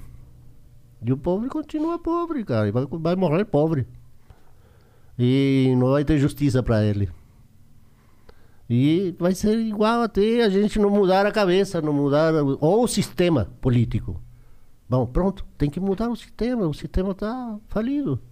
Pelo menos aqui em Sul América, eu não vejo na Argentina, na Bolívia, quantas partes já a gente viu tanta coisa que não, não muda, cara, não muda. É, é, é uma esperança, a gente fica naquela esperança e, e não dá. A gente saber a, a riqueza de petróleo que tem a Venezuela e a maneira que Pô, o país é o vive. país que mais tem eh, petróleo é. no mundo, cara, no mundo. E tá, tá morrendo de fome, gente. É. E o pessoal matando gente. É inacreditável, né? né? E outros defendendo a política do cara. Aí você fala, cara, que real, né? não, não dá pra entender. É aquela história do meu ditador é fofo, né? O seu é ruim, o meu É. ditador é fofo. É, o meu malvado favorito. Mal, meu, meu malvado favorito. É Gostei exatamente dessa, isso. Alex. É exatamente isso. É uma pena, né? Mas, É. não sei até onde. Bom, depende da gente, né? Eu acho que é o único que pode mudar a situação somos nós, como cidadãos, e fazer a nossa parte. E não é a guerra. Votar certo? É o único que, que é o nosso único poder, é, é o voto, né? É, eu admirava muito um cara que, que, que todo mundo, que muita gente ridicularizou aqui no Brasil e eu achava, putz, eu achava máximo. Cara, Ele quando foi no jogo, eu ficava... eu vou te falar, o cara. Quantas faculdades ele tinha? Seis? Não, Eram seis? cara é Oito? erudito, era um cara crânio. Impressionante. O, o Enéas, Médico, né? eu vou te falar. O Enéas, ele foi é, como fa- abafado Sim. porque os outros políticos entendiam o poder que ele tinha. Sim, Porque ele era capaz de. de... porque ele era muito inteligente. E ele, ele não... não... Você você já viu o vídeo do Roda Viva com ele? Acho que era Roda Viva já. ou não? Não, mas eu vi ele no, no Jô, Ele se candidatou pra quê? Pra qual cargo? Pra presidente. para presidente. presidente Pelo mesmo? Prona. O meu, meu nome é Enéas. Mas aí Só os que- caras, né? Só que. é, é, é, imagina, tá todo mundo aqui roubando. Chega um cara com, com um ideal totalmente diferente. É, Mas as ideias Qual- dele eram perfeitas. Qual que era o plano de Perfeito. governo É. dele? Você lembra? Aí, era justiça, e- era, era, era um governo pro, pro povo, Uhum. né? E não eh, de um papo eh, de esquerda, não, de extrema, não. Era da, da simples justiça de, de fazer o que era correto. é. Entendeu? E ele, ele tinha o conhecimento E ele, e ele Era tinha um- impressionante. Era impressionante. Você ouvia Ele ele, era falar. muito inteligente. Então, é por isso que eu tô falando. Não, ele não tinha espaço na TV e aquelas coligações que fazem a pessoa ter espaço, né? Porque esse partido tem 8 segundos, Sim. o outro tem 30, outro tem 20, junta Aí, aliás, ele não tinha porque ele não, não ia com o grupo. Ele né, não ia, ele não- né, ele não admitia. Tinha uma ideologia e Uhum. que tinha que entrar nessa ideologia para ele ser, chegar a ser presidente. Ele não se vendia. Porque É. você vê que aqui tem um presidente que não sabia ler. E, um cara que era eh, um, um- um crânio, e que tinha, eh, eh, era médico, né? E que tinha, tinha eh, cultura, e não chegou a nada, e foi ridicularizado. Porque tinha 8 segundos pra falar. É. Por quê? Porque ele não tinha um partido político. Ele tinha ideias. É. Ele criou, né? O partido dele mesmo, pra não É. correr o risco de ter que se submeter a, a exigências ou. Ideologias. É, Eu acho é. uma vendidas. pena que ele tenha morrido. Eu cara. também acho. Nossa, é uma O, perda. olha, o Enéas, hoje, na internet, hoje. Seria presidente. Pode Seria? ser que sim, pode ser que sim. Porque em 8 segundos lá ele ia falar: Eu só tenho 8 segundos aqui, vai no meu canal do YouTube. Pronto. É pronto. Sim. Ele faria live Ele teria um poder. todo dia, uma hora de live. Ele falando iria a um podcast. planos. Pronto. Três horas falando dos planos dele. Porque é. Muitos candidatos a, a prefeito vieram aqui no Flow ano passado. É, é Todos porque eu- praticamente? É porque ele foi é, silenciado Entendi. por quem era desinteressante pros outros. Pros outros. Nem que não fosse pra ele ganhar. O debate com ele era desinteressante. É lógico. Entendeu? Ele, Porque não, ele ia- Ele não era lucro Massacrar. ele. Ele ia, ele ia massacrar, ele ia cutucar, ele ia trazer dados e informações que os caras não Ele querem não ia falar. dar lucro para eles. Pronto. É. Um cara que não, não É. interessava. Eu acho também uma pena. Então, além de uma pena a tudo, gente quando, perder o Enéas. quando chega um candidato, além de tudo, É, ele foi. Ele, ele é abafado. Porque assim, se eles fossem brigar com o Enéas, eles perderiam. Então eles Sim. trataram ele como um palhaço, porque aí com, porque com um palhaço você não precisa brigar, né? Você ri do palhaço. Riam Sim. dele mesmo, riam dele. É, e daí você não precisa brigar com criança. ele. Você não precisa brigar com ele. Se você, se você ridiculariza a pessoa, ela não tem moral suficiente. Porque tudo que ela disser vai ser ridículo. Sim. Pintaram ele como uma caricatura, isso que foi feito, né? É, trataram ele como um. Ah, ele é um. E ele era diferente, né? Todo o aspecto dele Sim. era super diferente. Mas isso é o que mais me fascinava, porque era um cara que não estava eh, com, com, com. Ah, não, aquilo mais bonito, o Collor. O Collor, um cara maravilhoso, Hum. O lindo, galãzinho, sei, né? O Mas galã. o que, que deu? Deu mas um governo É, não dá pra ir pela absurdo, aparência, não. Absurdo. Né? É. Que as, as melhor- as melhores histórias do canal, do, do, do Jô, foram na época do Collor, porque ele contava coisas que. Cara- cara eu ria e falava, nossa, gente, política, isso é política? Ou, ou essa é a vida política de um país? Eu tenho uma pasta dessa altura Vixe. de, da- das crônicas do Jô na Veja em- em todo esse período político, que saía toda semana uma crônica do Jô, e eu tenho todas, tenho uma pasta dessa altura, assim, guardada. E eu fiz, é, quando eu tava na faculdade, eu fiz um trabalho baseado nisso. Basea- Eu escolhi dois autores e um foi o Jô com as crônicas. E é impressionante como ele pegava, ele fazia a leitura do momento, às vezes sem falar uma palavra, ele não falava um nome, e você sabia exatamente do Sim, que ele de quem tava estava falando. falando. é. Nossa, que- tem hora que tem uma hora que ele, ele relata um salão de dança, as pessoas estão dançando e ele conta a história das pessoas dançando. E você sabe exatamente quem é quem. Fala, nossa, olha essa referência que ele. Olha, cara. E você Genial, sabia né? quem era o Sarney, quem era o. Você sabia quem era quem ali no negócio. Muito, muito incrível mesmo. Eu tenho, tenho um orgulho da, na minha vida que, apesar de eu não merecer, eu trabalhei com ele. E disso Você merece, ninguém me tira. Ninguém me tira. É, é como trabalhar com alguém que a gente admira e, né, e que queria ser um pouquinho do que ele era. Eu, nossa, é meu orgulho. Mas se você tava lá, não era à toa. Ah, não sei. É, da me- Deus, às vezes. Exato, mas assim, é, você não se achar merecedor não quer dizer que Ah, Deus bom. não achasse que É, você sim. era. Aí, se você não concorda com Deus, azar o seu, Não. porque ele quis. Se você quer ser humilde, Não, lógico, lógico. azar o seu, se você não concorda com ele. ah, meu orgulho, meu orgulho na minha vida é ter trabalhado com um homem com a inteligência dele e, e o caráter dele, Uhum. e o caráter dele. Eu admiro muito e sempre vou admirar muito o senhor João Soares. nós também. E eu, eu sempre vou ser agradecido por ele me ter permitido trabalhar com ele tantos anos. Graças a Deus. É isso. E obrigada a você por ter nos permitido Imagina, trocar essa ideia agradeço, aqui com você agradeço, hoje. De verdade. Foi Valeu incrível. Foi incrível. Valeu Muito mesmo. obrigada pela. com- por contar toda a sua história, dividir com a gente. E que bom que você veio parar no Brasil. Sim. Né? E, Que bom. E tô super feliz porque tô com a pessoa que eu quero estar. não é? Ah, fofinho. Olha aí. E agora tem Cambuci? Sim. É. Dá um sabor diferente.